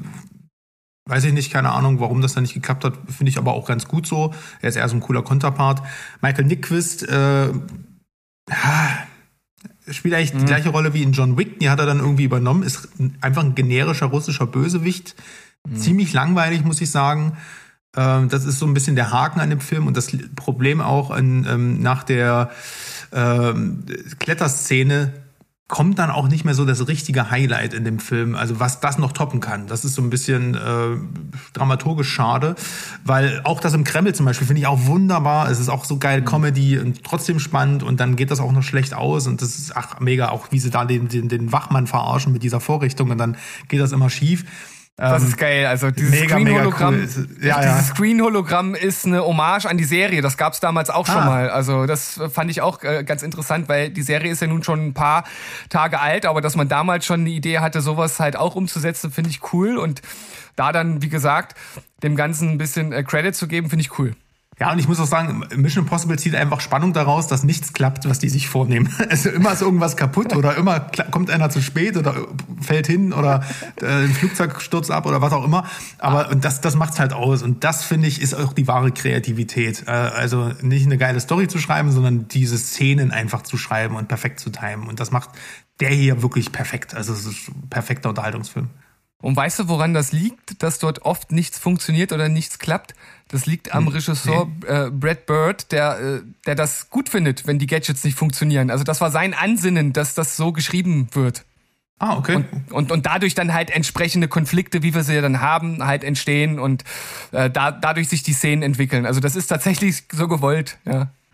Ja, ich, Mo. ja, ich finde, ich was ich vorhin meinte, ist ja, dass mit Mission Impossible 3 Mission Impossible für mich angefangen hat und wie es nun mal so ist, ist der erste Film so ein bisschen äh, ein Soft Opening, so nennt man das manchmal, wenn man eine, eine Kunstgalerie einen Tag früher aufmacht und die Vernissage dann erst am nächsten Tag und das haben wir hier gehabt. Also das Soft Opening war Mission Impossible 3 und die Vernissage ist Ghost Protocol, weil hier hat Tom Cruise sich ausgetobt was sein Adrenalin-Budget äh, angeht. Der Akku war vollgeladen, deswegen krabbelt der da mal eben an diesem Haus rum. Nicht nur, sondern es ist auch hier voller Witze. Es ist ein Ensemble-Cast, die arbeiten Hand in Hand zusammen, das die ganze Zeit. Hier ist keiner irgendwie, der raussticht. Jeder kriegt ein bisschen Raum, um so ein Stück weit seine Geschichte zu erzählen. Also auch der Charakter von Jeremy Renner, der ja quasi noch so ein bisschen eine Historie hat mit Ethan Hunt und glaubt, dass der das nicht weiß. Und dann so, also es gibt ein bisschen äh, touchy-touchy, feely-feely und trotzdem hast du äh, diesen Spider-Man-Effekt, wenn der da an dem Haus rumkrabbelt. Du hast die Jokes, weil der Handschuh kaputt geht, weil natürlich mal wieder der Kasten mit der, mit der geilen Maskenmaschine, die wir alle gerne haben wollen, äh, ähm, defekt ist. Aber für mich, der Moment, wo mein Herz aufgeht, wo ich wirklich da sitze und mit einem großen Grinsen auf dem, auf dem Sofa mich einfach freue, ist die Befreiung von ihm aus dem Knast und Bogdan. Und zwar Ja, zu stimmt. Dean Martins großartigen Song Ain't That a Kick in the Head. Und für natürlich ist das eine Hommage an einen anderen großen Film, der leider furchtbar gefloppt ist, und zwar Hudson Hawk mit dem hervorragenden Bruce Willis, Bruce der Willis, bei ja. Swinging on a Star einen Heist durchführt. Und was anderes ist das ja hier im Grunde auch nicht. Und deswegen ist das so eine Szene, die die Interaktion zwischen zwischen Benji und Ethan Hunt über die Kameras, äh, also wo er ihm signalisiert, mach mal diese Tür auf und er sagt, nein, das mach ich nicht. Nein, das mache ich nicht. Nein, nein, da kannst du noch so lange winkeln, winken, wie du willst und so. Das ist einfach super geil. Die Musik dazu, wie die sich dann, dieser Bock dann auch ein absoluter Oberdödel, äh, wie du heißt, du bist also gar nicht der, der du. Also dafür li alleine liebe ich den Film. Ähm, Sandsturm, Burj Khalifa, großartig, ist wirklich, wirklich ein absolut geiler Film, von vorne bis hinten. Ja, also ihr habt jetzt auf jeden Fall äh, schon äh, super viel äh, Trivia auch mitgenannt. Äh, also dass Tom Cruise hier äh, die Stunts halt selbst macht, das wird sich auch in den anderen Filmen äh, fortsetzen. Werden wir dann drüber reden. Ähm, eine, eine Sache, also das war so, auch wieder so, so, so ein Trivia-Fact aus, aus der Kategorie, braucht keiner, aber irgendwie fand ich es fand ich's ganz spannend. Vor allem, dass dem Sandro das nicht aufgefallen ist. Äh, der Titel hat einen grammatikalischen Fehler. Also das kannst du so im Deutschen nicht schreiben. Phantomprotokoll, also man könnte jetzt argumentieren, es ist ein Eigenname oder es ist künstlerische Freiheit. Klar kann man machen, aber Phantomprotokoll ist ein zusammengesetztes Substantiv. Es wird zusammengeschrieben oder mit Bindestrich. Ohne Bindestrich ist es grammatikalisch gesehen falsch. So, Aber- Kinder, dann. Weißt, weißt du, ihr, ihr Dr. wisst ja nicht, was hier, ihr wisst, gesprochen. stopp, hier, stopp. Ihr wisst nicht, was hinter den Kulissen hier manchmal abgeht und wie ich hier gescholten werde für irgendwelche grammatikalischen Fehler. Da kann ich das jetzt hier mal raushauen, weil der Sandro da oft, also zu Recht auch drauf rumreitet und ich dachte, das wäre jetzt ein Fakt. bin ja auch kein Deutschlehrer, Mann. Ja, also. Ja, ich weiß doch auch nicht, welcher Idiot mich als Deutschlehrer auf die Kinder losgelassen hat, Mann. Schön. Ja, äh, Ähm, du, du, ja. du, hast aber erwähnt, ähm, weil mir ist das erst im äh, Fallout aufgefallen, dass ähm, Steven Gätchen auch hier schon einen Auftritt als Bild zumindest hat. Ist das korrekt? Ja, der, ähm, ich habe mal irgendwann ein Interview mit ihm tatsächlich gesehen, wo er das gesagt hat, wo er, wo er darauf angesprochen wurde und er sollte tatsächlich sogar in dem Film mitspielen. Also der hat mal irgend, auf irgendeiner Premiere Tom Cruise kennengelernt, gesagt, hier bis im nächsten Film, ja, ja, call me und so. Und der hat den dann einfach wirklich angerufen, konnte wegen, also sollte irgendwo im Hintergrund rumstehen und einen Anzug tragen, wahrscheinlich kurzer, aber ähm, konnte halt wirklich nicht wegen familiären Verpflichtungen und äh, zumindest hat es dann sein er hat ihm dann einfach nur ein Bild hingeschickt, der Manager von Steven Gätjen. Und das ist dann in der Zugszene, wo die sich da sammeln und neu formieren. Ähm, das ist dann kurz an der Wand zu sehen, ja. Also im Screen. Ja, sehr cool. Ähm, ja, ansonsten, was kann man noch sagen? Äh, inflationsbereinigt ist das der größte Erfolg von Tom Cruise gewesen bis zu diesem Zeitpunkt und das hielt auch sehr lange an, bis äh, tatsächlich Top Gun Maverick, der hat dann das Ganze abgelöst. Also ähm, sehr, sehr erfolgreich der Film. Und was ich auch ziemlich cool fand, relativ zu Beginn des Films, wo er ähm, eine Telefonnummer eingibt, ähm, um äh, das, das Hauptquartier zu kontaktieren, ähm, dann nutzt er als Nummer sein Geburtsdatum. auch wieder so ein Easter Egg, was wahrscheinlich kein Mensch eigentlich rausfinden kann. Ähm, aber so ist Nicole es. Kidman vielleicht. Vielleicht die. Ah, und äh, am Ende sieht man halt seine Frau wieder. Da wird auch nochmal eine Verbindung geschaffen zu Mi äh, Michelle Monaghan. Oder heißt die so? Ja. Ja, ne? Ja. Genau. Das fand ich tatsächlich auch sehr gut an dem Film. Also, ähm, weil ich mich zu Beginn des Films, ähm, ich konnte mich also nicht mehr an Details erinnern und dann dachte ich so, krass, haben die jetzt einfach seine Frau rausgeschrieben, so mit einem Satz irgendwie?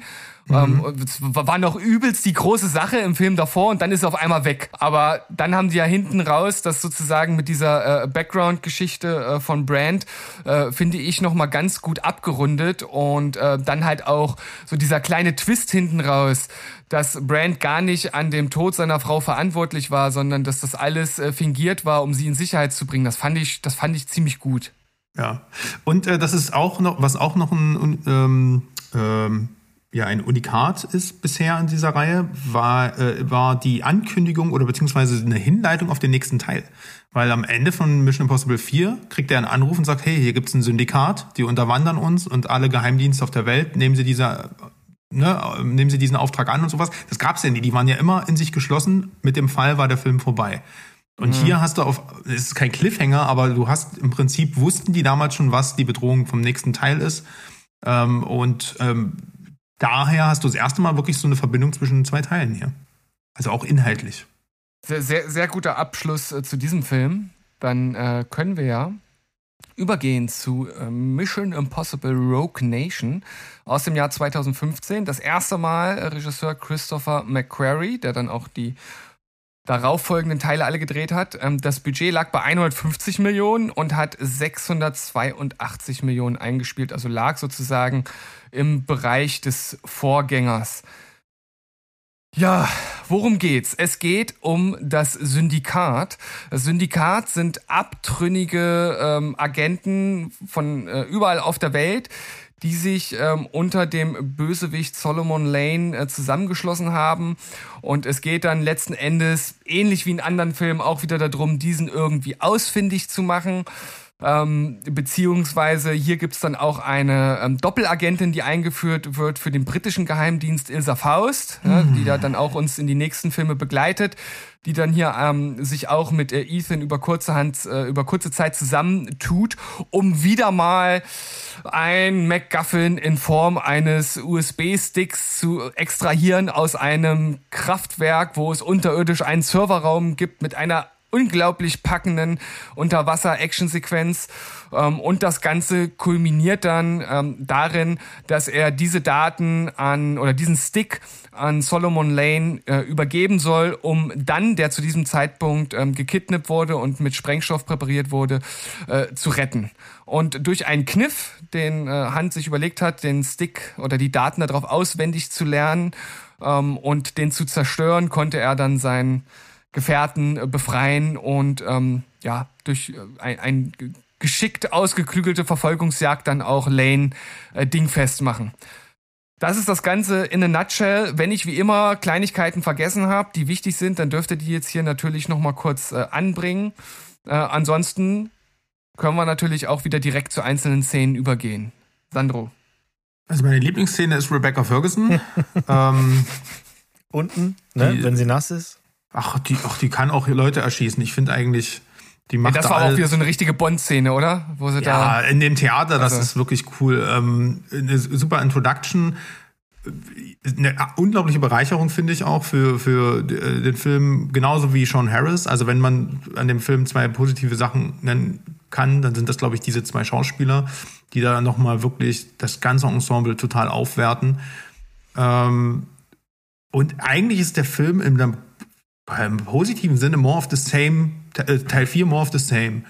Ähm, mhm. Das Problem ist, ja, also gute Sachen können wir ja gleich nochmal erwähnen, ähm, aber das, das, das Problem ist so ein bisschen die herausragendste Szene eigentlich, ist ja diese Tauchsequenz, also zumindest die, wo Tom Cruise auch einen Rekord aufgestellt hat, äh, jedenfalls bis dato, am längsten die Luft anzuhalten und sowas. Das Problem ist nur, das ist nicht ganz so spektakulär visuell, weil natürlich da viel nachgeholfen werden muss und diese Intensität, die natürlich dann da ist, wenn man halt so eine Szene wirklich dann schauspielert, das überträgt sich halt nicht so gut, wie als wenn du schwerelos irgendwo ranhängst. Ne? Deswegen habe ich da mhm. nicht ganz so mitgefiebert wie jetzt beim, bei Teil 4 zum Beispiel.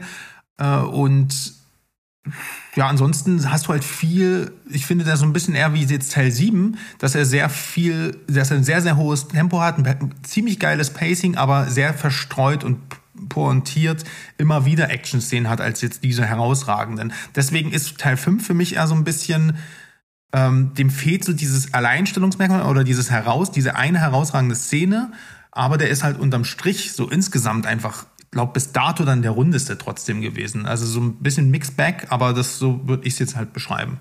Also ich kann das ein Stück weit nachvollziehen, was du zu der Unterwasserszene sagst, aber ich muss sagen, ich habe die äh, tatsächlich jetzt schon insgesamt dreimal gesehen, weil ich vor kurzem lief der irgendwann auch mal im Fernsehen und da habe ich genau dort eingeschaltet und die auch gesehen gehabt und jetzt habe ich halt den Rewatch gemacht und jedes Mal, wenn diese Szene kommt, merke ich, wie ich selbst die Luft anhalten muss, wie mir selbst die Luft wegbleibt. Also ich, ich finde die wirklich absolut packend und gelungen, äh, trotz dieser Unterwasserthematik. Und für mich persönlich ist die on par mit der Burj Khalif-Szene. Ja, also. Aber ich glaube, Mo hat ja schon gesagt, er äh, findet äh, Burj Khalif absolute Top-Szene, aber Hm. wie, wie schätzt du die Unterwasserszene ein? Ich, ich, ich, also ich generell finde ich, dass dieser Film einfach vor geilen Szenen strotzt. Also ich finde, dass die, die, die, äh, wir nennen das jetzt mal Night at the Opera. Das ist einfach eine geile Szene, weil wir alle nicht genau wissen, was da jetzt eigentlich Phase ist. Wir wissen nicht, ähm, ne, die Guten sind da, um was zu verhindern und wer ist die Frau, die äh, äh, im, im gelben Dress und was macht sie da? Und ähm, auch der Einsatz von der von der Musik, also der Puccinis Turando da zu nehmen und dann Nessun Dorma, das kennen wir ja alles, rauf und runter gedudelt, die Leute finden es wieder. Das heißt, du bist dann auch noch mal extra drinne, hatte so ein bisschen was. Ähm, weiß ich nicht, dieses, auch dieses Auf und Ab, wenn, wenn, wenn äh, Hand da rumläuft. Also ich finde schon, die Operszene ist geil und die Wasserszene, ich weiß genau, was, was, was ähm, Sandro meint mit, die geht ein bisschen unter im Vergleich, weil unter Wasser kannst du halt nicht reden, dann kannst du uns auch nicht weiter klar machen, dass das dass das sehr, äh, äh, dass es gerade richtig pressiert oder sowas. Und es kommt einem so ein bisschen vor, als wäre man in so einem Videospiel, weil wir wollen alle diesen, diesen riesen Watschel, der da rumläuft, den wollen wir halt anhalten oder unser Männchen da wegsteuern. Das finde ich eigentlich ganz geil. Also ich mag die beiden Szenen sehr, sehr, sehr gerne. Ich finde auch, der Film an sich ist eben ähm, durch Ilsa Faust und durch, durch die, die Einführung von diesem äh, Bösewicht, großartigen Sean Harris, selbst wenn er gar nicht viel sagt, das ist auch so ein Typ, einfach, der hat das Böse in den Augen. Also dem quillt das aus jeder Pore. In, in, in, in der Fresse hat er die. Und, und, und vor allem, wirklich, wenn, hört, äh, guckt das im Original und hört euch die Stimme von dem an.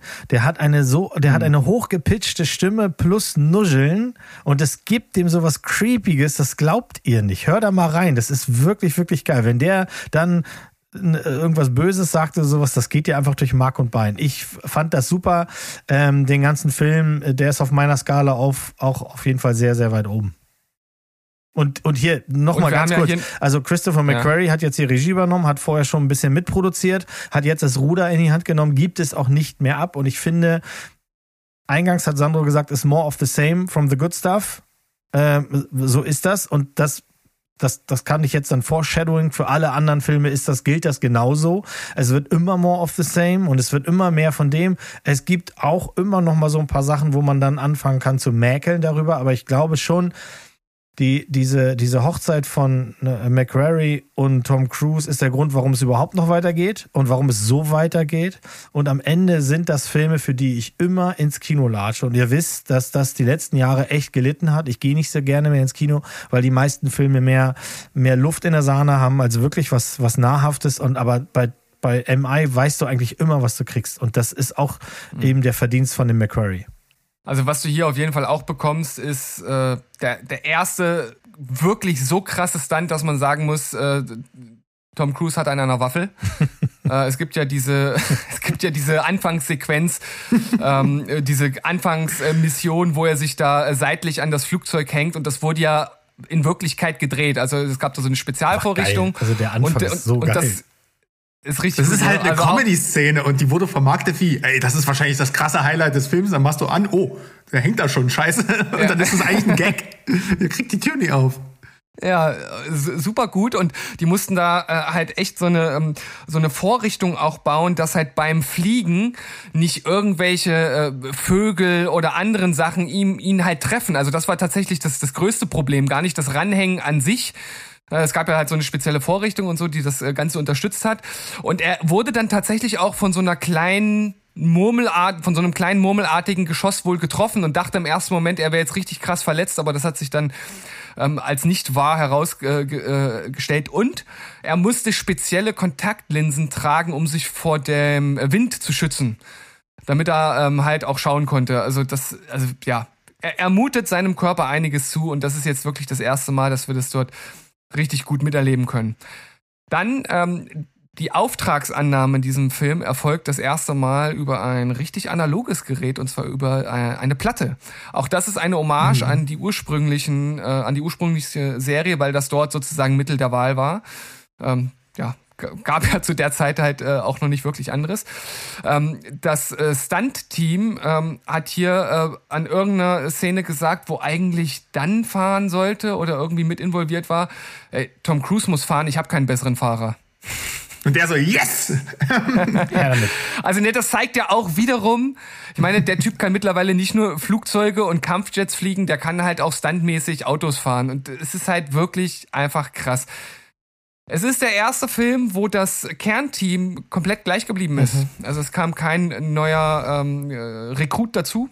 Und der ursprüngliche Bösewicht, und damit meine ich nicht Solomon Lane, sondern das Syndikat, ähm, ist mit dabei, denn das war damals in der Serie auch schon sozusagen der Hauptbösewicht. Ah, die Spectre der Mission Impossible-Reihe. Ja, ja, ja.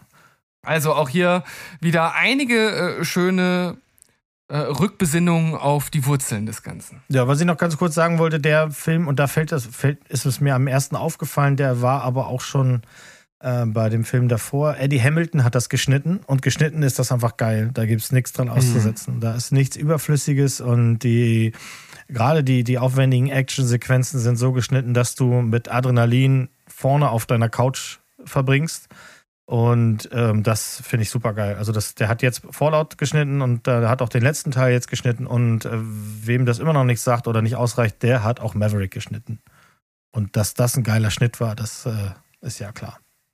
Da muss man an der Stelle vielleicht auch mal sagen, dass Tom Cruise hier, ähm, ich glaube, seit dem dritten Teil sogar, also im zweiten schon? Ich weiß nicht, auf jeden Fall, er ist auch Produzent der Filme. Mhm. Ne? Und ähm, der besucht sich sein Personal natürlich auch aus. Und das, ähm, das ist dann natürlich cool, wenn er diese perfekten Leute findet und mitzieht. Ja, genau. Das, man merkt halt eben auch, wir, wir sehen hier Filme, äh, das ist ein Ensemble-Cast, da kommen die Leute immer wieder und das wird einen Grund haben. Und es kommen die Leute hinter der Kamera auch immer wieder. Und das hat auch einen Grund. Also das ähm, Sicherlich hat das auch mit Kohle zu tun, aber das geht hier auch darum, dass hier einfach sich Leute finden, die, eine, die ihre eigene Mission verfolgen und die wahrscheinlich dann einfach so genau auf dem, auf, auf dem Bildschirm bringen. Jungs, wir sind beim sechsten Teil angekommen. Mission Impossible Fallout von 2018. Ich habe es ja schon gesagt, äh, Regisseur ist auch hier Christopher McQuarrie.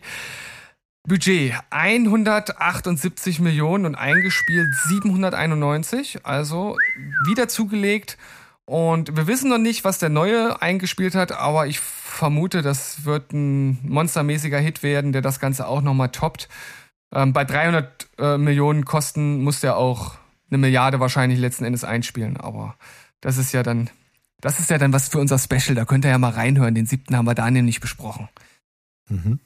Ja, was haben wir hier? Wir haben äh, das Syndikat ja im Grunde genommen im letzten Film zerschlagen am Ende des Films, beziehungsweise ähm, äh, wurden ja dann die Ursprünge aufgedeckt. Ähm, es gibt jetzt aber sogenannte Apostel, also die, die übrig geblieben vom, äh, sind vom Syndikat und die haben sich zusammengetan und möchten natürlich. Sorry, aber du hast schon wieder Steven Gätchen.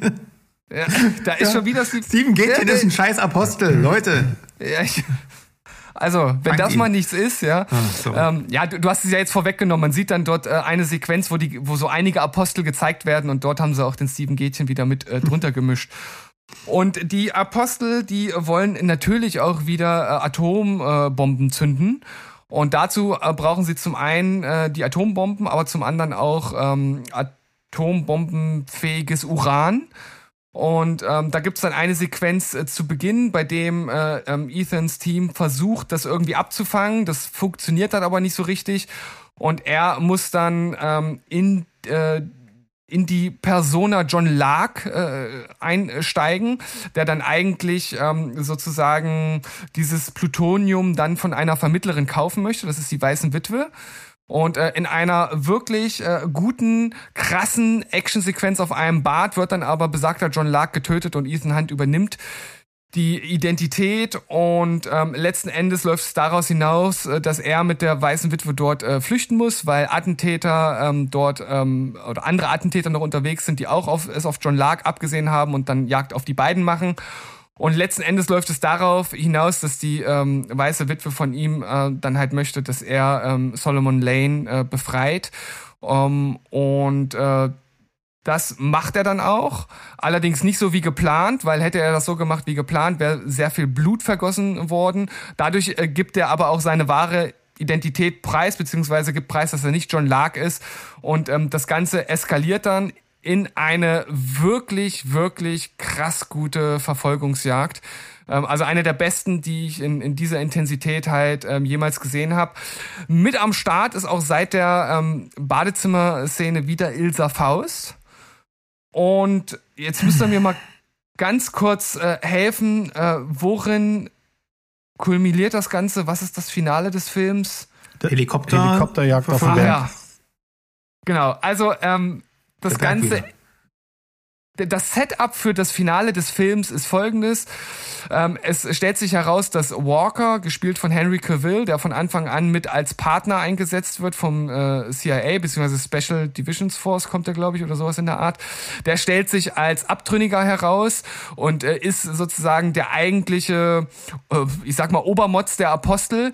Und ähm, der tut sich mit äh, Solomon Lane zusammen und die sind dann im Besitz äh, der Atombombe und auch des Zünders und das Ganze müssen die dann in wo ist das? Das ist in Nepal, glaube ich, wo die zum Schluss sind, ne? in diesem humanitären Lager. Dort müssen sie das Ganze dann irgendwie wieder retten. Es gibt eine absolut krasse Heli-Verfolgungsjagd, die auch bis zu Top Gun Maverick, glaube ich, in dieser Art auch eigentlich nicht mehr gedreht wird. Ähm, und dann halt auch in einem wieder überbordenden äh, Finalkampf und einem Last-Minute-Save, was die Bombe anbelangt, dann äh, kulminiert. Und äh, Solomon Lane wird letzten Endes an das MI6 als Gefangener übergeben. Und ähm, Ilsa Faust kann sich dadurch auch, die ja immer wieder ein bisschen in Verruf stand und dort halt auch ihre Probleme hatten, hatte, auch ihren Namen reinwaschen. Ja. Jo. So viel zu dem Film. Und wir haben ja, oder ich habe ja jetzt schon einige Szenen angesprochen und ich finde, die Verfolgungsjagd und diese Helikoptersequenz zum Abschluss ist das mit das Beste, was äh, die Filmreihe bis zu diesem Zeitpunkt äh, zu bieten hatte. Sandro, deine Gedanken. Boah, also, das, was ihr vorhin meintet mit dem mit der Unterwasserszene in Teil 5, ist für mich der Halo-Jump in Mission Impossible Fallout. Da, das ist eine Szene, wo mir der Schweiß runterrinnt, ähm, wo ich, als ich das im Kino gesehen habe, da habe ich wirklich nicht mehr geatmet. Das vor allem, weil man sich ja auch dessen bewusst ist, dass der da rausspringt. Das ist natürlich wirklich auch ein Placebo-Effekt. Äh, ne? Also du, du, ähm, du, es fühlt sich anders an in der Gewissheit, dass du das wirklich siehst. Ja, der Kameramann tut mir immer bloß leid, der dann mit ihm da irgendwie hundertmal aus dem Flugzeug springen musste, bis sie den perfekten Take hatten. Aber hey, ähm, das ist Da sage ich gleich was zu. äh, Okay. Ja, ich mochte es sehr, dass der Film ähm, ein bisschen die Tonalität wieder zu äh, ernster. Also das, was ein Berg aufregt an Mission Impossible, das mag ich nämlich. Also ich mag, ich mag zwar Comedy-Timing und das, auch hier gibt's ein paar Gags, aber hier wirkt es alles noch schwerer, noch brutaler. Also du hast das erste Mal diese, äh, auch in, dem, in der letzten Folge schon angesprochenen ähm, Hand-to-Hand-Fights, also was hier immer eher über Verfolgungsjagden gelöst wurde. Also wirklich hier hast du wirklich das erste Mal, dass, dass, ähm, dass die auch, dass das Stunt-Team hier auch richtig geile Fights choreografiert. Du hast das Klo-Thema, äh, ne, die Klopperei auf dem Klo schon äh, angesprochen, wo Henry Cavill kurz seine Fäuste durchlädt ähm, und, und den Typen dann einfach in den, ins Waschbecken hämmert. Das ist so, das ist so physisch, physisch, das tut so weh. Das Sounddesign ist so geil. Boah, Das, also, durch, das Durchladen der Fäuste war improvisiert von ihm. ich weiß, die haben es dann einfach drin gelassen und es ist so ikonisch. Äh, der Film, für den, Hen äh, für den Justice League den Schnurri opfern musste und sehr gut, dass er es gemacht hat, weil er, äh, Henry Cavill ist so genial in diesem Film. Ich mag das. Und das ist tatsächlich, ich dachte zwar, dass es ein ambivalenter Charakter ist, aber ich habe nicht gedacht, dass der der Bösewicht ist, um Moos Kritik vom Anfang mal aufzufangen. Ähm, also nicht, dass es der Bösewicht des Films ist. Insgesamt krasses Ding. Also Helikopter-Ding hast du schon angesprochen, müssen wir nicht drüber reden. Ich finde es sogar am spannendsten, wie er da runterfällt an dem Seil und sich dann noch festhält äh, an, diesem, an diesem Gepäck, was sie da unten haben. Wahnsinn. Und er fliegt diesen scheiß Heli. Und seit äh, Teil 6 hängen da halt Kameras an diesen Gefährten draußen, dass du halt auch einfach siehst, dass Tom Cruise diese Dinger fährt und fliegt. Mhm. Das heißt, diese, immersi diese, dieser Sog, diese immersive Wirkung, das ist in dem Film einfach on top auf die Spitze getrieben. Und, und nicht zu vergessen, der Sprung übers Hochhaus, wo er sich den Fuß bricht, was einfach drin mhm. geblieben ist in diesem Film. Was so geil ist, wo er durchs Büro rennt und Benji tut ihn ja immer irgendwo lang ähm, navigieren und dann rennt er da durch und entschuldigt sich. Das ist wieder so eine Comedy-Szene, aber trotzdem super, super geil. Ähm, eine übelste Dedication. Ähm, ja, liebe den. Ähm, also, weil es jetzt gerade passt, haue ich äh, äh, die, die Trivia-Fakten, die vor allem hier die Stunts betreffen, direkt mit raus. Also, der Halo-Jump, den du angesprochen hast, ein Jahr Training dafür. Boah. Äh, normalerweise brauchen geübte äh, Jumper, um in der Luft jemand anderen abzufangen, was er dort ja macht, tausend Übungssprünge, bis das sicher funktioniert. Tom brauchte halt aber nur 100, weil er halt ein geiler Motherfucker ist. Ähm, die haben 106 Takes davon aufgenommen, worunter drei brauchbare waren. Sie hatten jeweils nur ein dreiminütiges Fenster gegen, äh, gegen Abend, weil das irgendwie der Zeitraum war, wo luftraumtechnisch das immer nur gedreht werden konnte und auch nur in den Emiraten. Er hat jeden Tag einen Jump morgens, drei am Nachmittag und einen am Abend gemacht. Die haben einen Tunnel aufgebaut, wo die das ähm, sauerstofftechnisch geübt haben. Und was du schon gesagt hast, der Kameramann hatte eine IMAX-Kamera auf dem Kopf, die 20 Pfund gewogen hat. Also wirklich, wenn die das mal keine Sau. Dedication ist, ja, ja, für für eine Action-Szene, dann weiß ich auch nicht. Also das ist, ich, ich weiß gar nicht. Also als ich das gelesen habe, dachte ich, das kann nicht sein. Also, das, ist, das ist krass. Ja, ich, ich weiß nicht, ich muss nicht warten, um einfach jetzt rauszuhauen. Das ist mein Lieblingsfilm. Fertig. Das ist eine 10 hm. von 10. Das ist einfach von vorne bis hinten ähm, Action. Es gibt keine Szene, die da raus muss. Es gibt neben den genannten, also das Hubschrauber-Ding, ähm, wo wo wir einfach wahnsinnig, ich habe das schon ein, zweimal erwähnt, glaube ich. Es macht jetzt einfach nochmal. Wir waren in dem 4D-Kino und haben den zweimal gesehen und das war einfach ein so ein Riesenspaß. Wenn die mit dem Hubschrauber auf die Fresse fallen, auf diesem Berg landen, dann haben die vorne Pulverschnee eingesprüht, natürlich synthetisch, aber ey, du bist sowieso so drin gewesen, diese ganze Jagdszene, die Stühle wackeln, du wirst von hinten geschubst und so funktionieren ja diese Sitze und dann bei dem Crash wirst du nach vorne gedrückt und kriegst dann Schnee in die Schnauze einfach der Hammer. Aber auch, äh, wollen wir mal nicht vergessen, die Sequenz, wo sie Solomon Lake äh, befreien sollen, befreien müssen. Und Ethan Hunt sein Ding versucht durchzuziehen, indem er sagt, wir killen hier niemanden. Und alle anderen eher so, nee. Hm. ja, Batman, warum ja. nicht einfach irgendwie alle abknallen? Ähm, ist auch wieder richtig geil. Und dabei halt vor allem die Szene, wenn sie den, den Truck, in den der Solomon hängt, dann wirklich da in die, in, ins Wasser ballern und wir dann diesen Kamerashot sehen, ähm, wie das Wasser langsam auf, auf äh, Sean Harris kommt, ist einfach ein geiles Teil. Ich finde auch wirklich, Henry Cavill ist einfach hier eine richtige Wucht. Ich bin jetzt ja nicht der allergrößte Fan der, der, der, der Snyderverse, das, das weiß man ja auch. Und ich finde auch, dass er da als Superman nicht besonders viel zeigen konnte manchmal. Und hier ist es halt, die ganze Physis, das Durchladen ist einfach so geil. Der Mustache ist so, auch, auch wenn er für viele Kontroversen gesorgt hat später, aber sein Schnurrbart ist einfach, äh, ist, ist eigentlich eine eigene Rolle möchte ich mal sagen. Ähm, Der wahre Bösewicht. Auch, genau. Auch wieder die, die, im Grunde die, die Rückkehr von, den haben wir vorhin gar nicht erwähnt, äh, den Neuzugang Alec Baldwin als Chef vom MIF, äh, ähm, vom, vom MIF. Äh, äh, den haben wir ja auch wieder. Äh, Vanessa Kirbys äh, Auftritt hier großartig. Die ist super auch in der Rolle, ja. Muss Macht richtig Spaß, ihr zuzugucken, wie sie, wie sie schauspielert. Ich mag sie als Schauspielerin sehr gerne, habe sie auch in The Crown gesehen und da, was sie da äh, spielt, ist auch sensationell. Also habe ich mich sehr gefreut, dass sie da drin ist und dass sie auch in, in äh, der der nächsten Verfilmung dabei war. Der Halo-Sprung, das ist auch so ein Ding, wenn man sich darüber schlau macht, was das heißt und was da nötig war und du siehst es dann, dann ist das nochmal was anderes, als wenn du einfach da sitzt und denkst dir, ja gut, das ist jetzt ein Sprung. Aber wenn du nur gar nicht weißt, was das mhm. heißt, dann ist das halt einfach nur, sag ich mal, ein, ein, ein Fallschirmsprung. Ja, und davon hast du schon viele gesehen.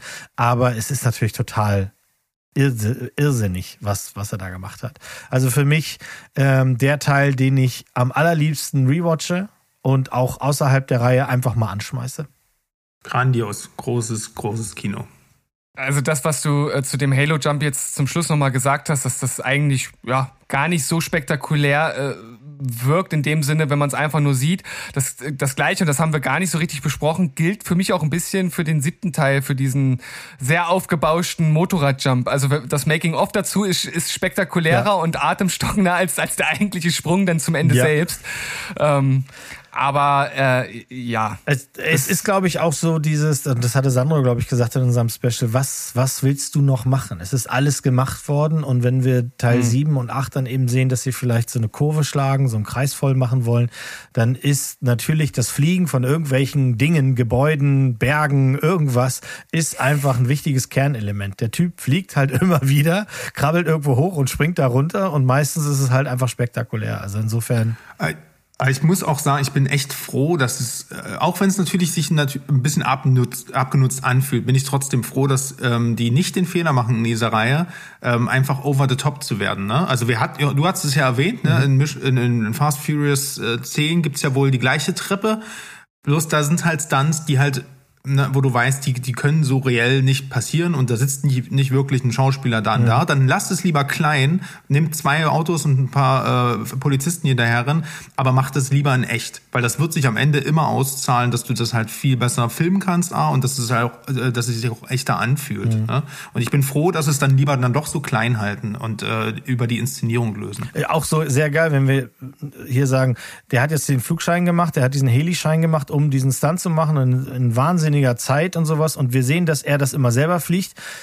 Und wir wissen, dass Henry Cavill das nicht selber geflogen hat. Aber die Art, wie der Schauspiel hat und dass sich der Flieger, in dem er saß, tatsächlich in der Luft befunden hat und hoch und runter gefallen ist. Ähm, da, da, du, du würdest in keiner, Fra also in der Sekunde, in der du akzeptierst, dass Tom Cruise diesen Flieger fliegt, denkst du auch, Henry Cavill fliegt das auch. So gut ist das gemacht und zusammengeschnitten und, und auch geschauspielert. Also das hat einfach, das macht halt richtig fett. Du denkst da gar nicht drüber nach, weil du eben nicht ständig äh, irgendwie die Ränder vom Greenscreen siehst, sondern du siehst das handgemachte Ding. Und das ist einfach, das macht es aus. Es ist Schade, dass Handgemacht. es ja, es ist handgemachte Action. Es ist schade, dass die so wahnsinnig viel ah, okay. Geld kostet, ja. weil es ist klar, das dass sich das nicht jeder leisten kann, auch wenn viele, viele, viele Filme davon profitieren würden. Also ja, aber so muss es halt, ich meine, guckt euch das an. Ne? Tom Cruise bringt alle zwei, drei, na gut, jetzt der letzte Teil ist ja auch wegen Corona so teuer geworden, muss man dazu mhm. sagen, ne? Aber der macht halt alle paar Jahre einen Film. Und das Ding muss dann halt ein großes Actionbrett sein, was die Leute ins Kino zieht es geht ja auch gar nicht anders. Er ist Produzent, die müssen jahrelang Stunts trainieren, lernen. Es ist halt einfach Passion und Leidenschaft und teuer, so wenn du, wenn du dir auf die Fahne schreibst, ich möchte wirklich echtes Action-Kino machen. Und ähm, das finde ich auch gut, so dass die sich dann die Zeit nehmen. Ne? Wir haben hier eine Reihe, ähm, wo halt einfach viele Jahre Abstand sind zwischen den Teilen. Jetzt beim neuen wird es vielleicht anders sein, so, ne? aber äh, an, für gewöhnlich. Und das ist auch einfach wichtig. Erstens über, äh, hast du da nicht diese, diese MCU-Übersättigungserscheinung zum Beispiel. Mhm. Ähm, und du weißt immer, wenn so ein Ding kommt, dann steckt doch alles drin, was gerade mit den technischen Möglichkeiten machbar ist ja. im Action-Kino. Und das ist halt so eine, so eine Gewissheit. Deswegen rennen da die Leute auch rein. Ja, ich habe mich hier bei Fallout halt auch gefreut, dass sich hier auch wieder ein Kreis geschlossen hat, dass wir seine Ehefrau nochmal sehen, dass wir mhm. sehen, sie hat ein Leben nach Ethan Hunt. Ähm, sie ist nicht ständig on the run.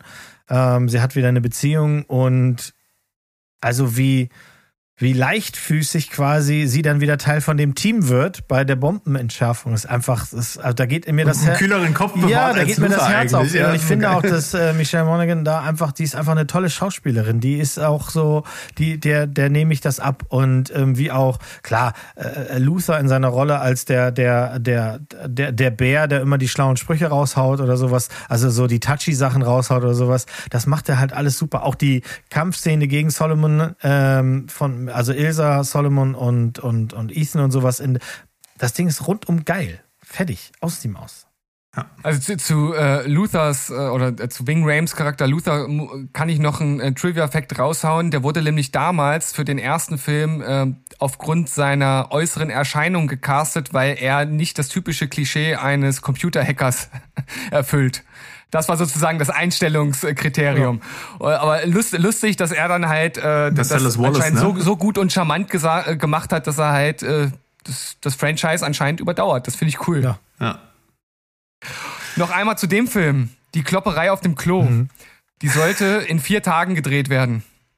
daraus wurden dann mehrere Wochen. Also allein diese kurze Szene hat sehr viel äh, ja, Drehzeit verschlungen. Ähm, und ich finde, man merkt auf jeden Fall der, der Szene an, dass dort sehr viel Herzblut reingeflossen ist und dass sie dann halt letzten Endes auch so gut geworden ist, wie sie es jetzt ist. Ja. Und was auch noch äh, ein, ein, cooler Trivia-Fakt ist, ähm, beziehungsweise, ich weiß nicht, ist es Trivia, äh, ne, was auf jeden Fall ein Fakt ist, dieser schon von mir angesprochene Jump über das Hochhaus, also ein kleiner Stunt, der mhm. hat die Dreharbeiten um zwei, drei Wochen verzögert. Mindestens vier Wochen vielleicht sogar. Ich habe ich, ich es jetzt gerade nicht offen, aber auf jeden Fall, es war eine gewisse Zeit und deswegen nimmt man ja auch eigentlich Stunt-Leute, damit eben der Hauptdarsteller dann weiterdrehen kann. Und ihr wisst halt, was, also da weiß man halt auch mal, was da auf dem Spiel steht. Ne? Ähm, da, die, die Filmcrew, die muss weiter bezahlt werden, die, die Wochen. Ne? Und dann steht halt, der Film steht dann halt still. Und äh, das ist halt schon ein krasses Risiko, was Tom Cruise jedes Mal eingeht, eben auch nicht nur für sich selber, sondern halt für den ganzen Film. Wir haben es jetzt durchgerockt, haben alle sechs Filme besprochen und jetzt geht es natürlich darum, das Ganze nochmal in eine Reihenfolge zu bringen. Bin mal gespannt, ob wir da an einigen Punkten übereinstimmen oder doch voneinander abweichen. Ich habe eine leise Vermutung, dass wir beim besten Film eventuell äh, denselben haben. Mo. Ja, ja, also das, das, das haben wir. Mein Ranking ist, das konntet ihr schon raushören, ähm, ganz klar für mich ist die neue Generation, das sind die, die Top 3. Also, wobei Fallout für mich das Nonplusultra bleibt. Ähm, ich finde, den kannst du einfach so gucken, ohne jemals einen anderen Film vorher geguckt haben. Das können die anderen auch, aber hier macht es halt einfach nochmal doppelt und dreifach und fünffach mehr Spaß, weil auch die Leute, die wiederkommen, haben einfach richtig, richtig Bock. Alec Baldwin ist geil in seiner kleinen Rolle.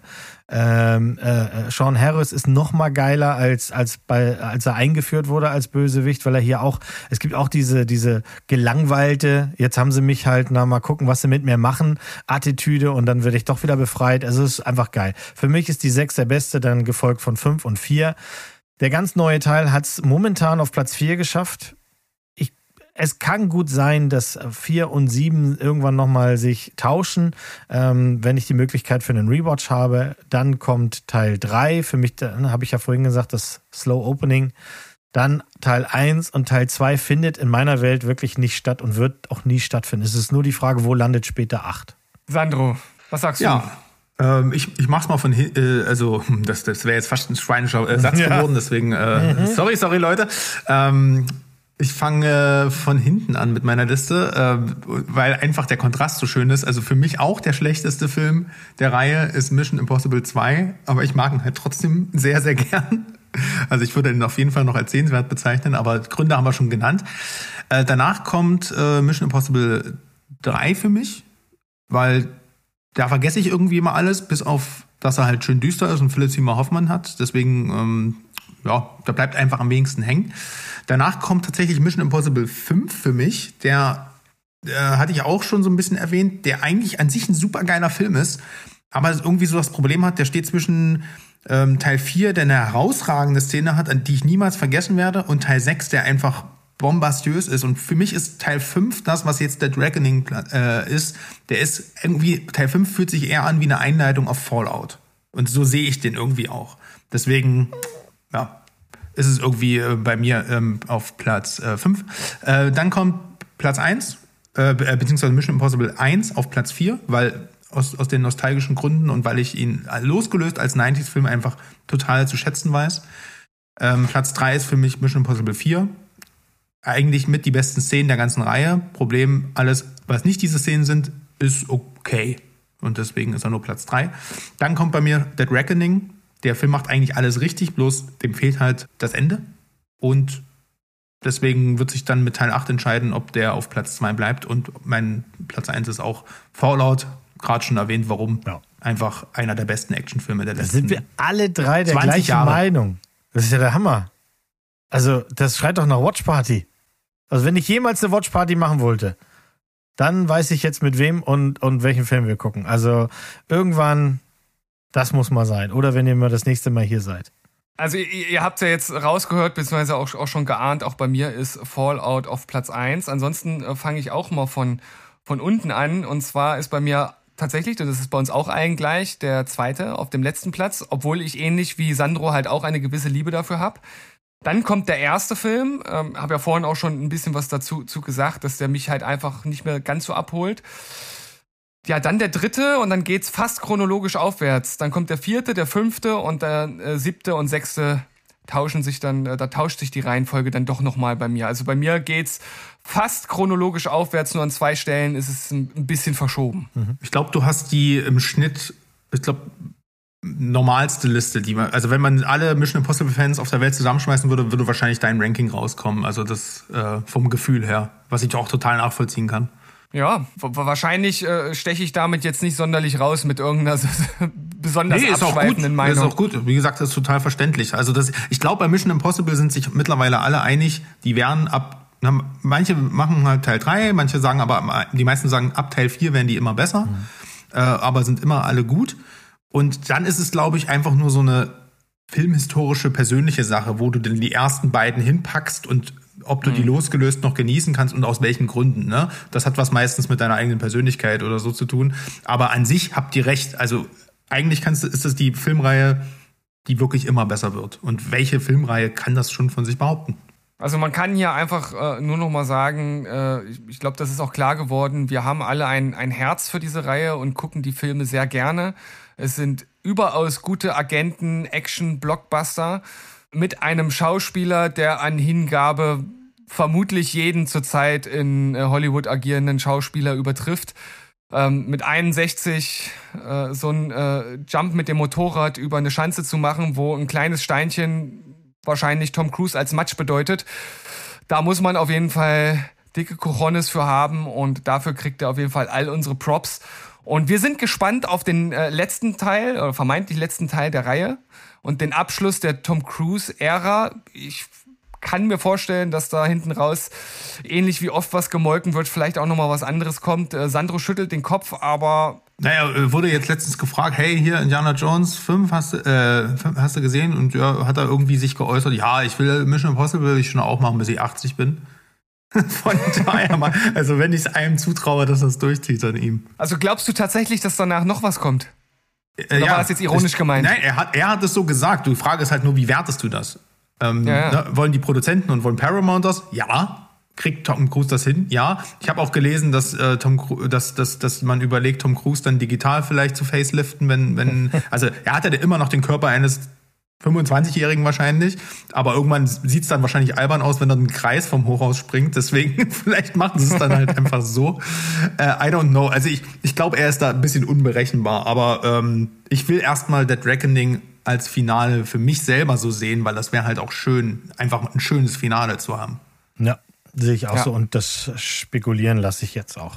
Na, dann sind doch das jetzt schöne Abworte zum Abschluss dieses, äh, schöne Abworte, schöne Worte zum Abschluss äh, dieser Folge. Jungs, es hat mir sehr viel Spaß äh, gemacht. Es hat, äh, finde ich, dann auch hinten raus nochmal richtig Fahrt aufgenommen. Ähnlich wie bei den Mission Impossible Filmen, oder? Ab Christopher, äh, Christopher McQuarrie wurde es, äh, wurde es richtig rasant hier, ne? Ja. Ja, da hat er sich nochmal gefangen, der gute Steven. Plutsch. Nee, danke für die gute Vorbereitung. Ähm, ich habe viel gelernt in diesem Podcast. Hätte ich gar nicht gedacht am Anfang. Ja, ich hoffe, äh, ihr da draußen auch. Und äh, ich hoffe, ähm, euch hat's wirklich gefallen. Und wir sehen uns auf jeden Fall zu irgendeinem Spezial demnächst. Da wird sich sicherlich irgendwas anbieten. Mal gucken. Vielleicht hat's mit dem neuen Christopher Nolan-Film zu tun. Ich weiß es nicht. Oder mit einem Song aus den 90ern von Aqua, wer weiß. Ja, auch das könnte sein. Aber ey, Leute, sagt uns auf jeden Fall mal, was eure Mission Impossible Topliste ist äh, oder euer Mission Impossible Ranking auf unserem Discord-Server. Würde mich echt mal interessieren. So sieht's aus. In diesem Sinne, macht's gut und bis zum nächsten Mal. Tschüss, ciao und goodbye. Bleibt. Bleib. Was war denn Der, das? der haut hier alles raus. Das war der wirklich Nappel. Mission Also Impossible. wirklich, äh, wisst ihr was? Ich gehe jetzt einfach. Tschüss. Vielleicht, Tschüss. wir können uns auch Mach's ein gut. Wort teilen. Spoiler? Frei. Danke.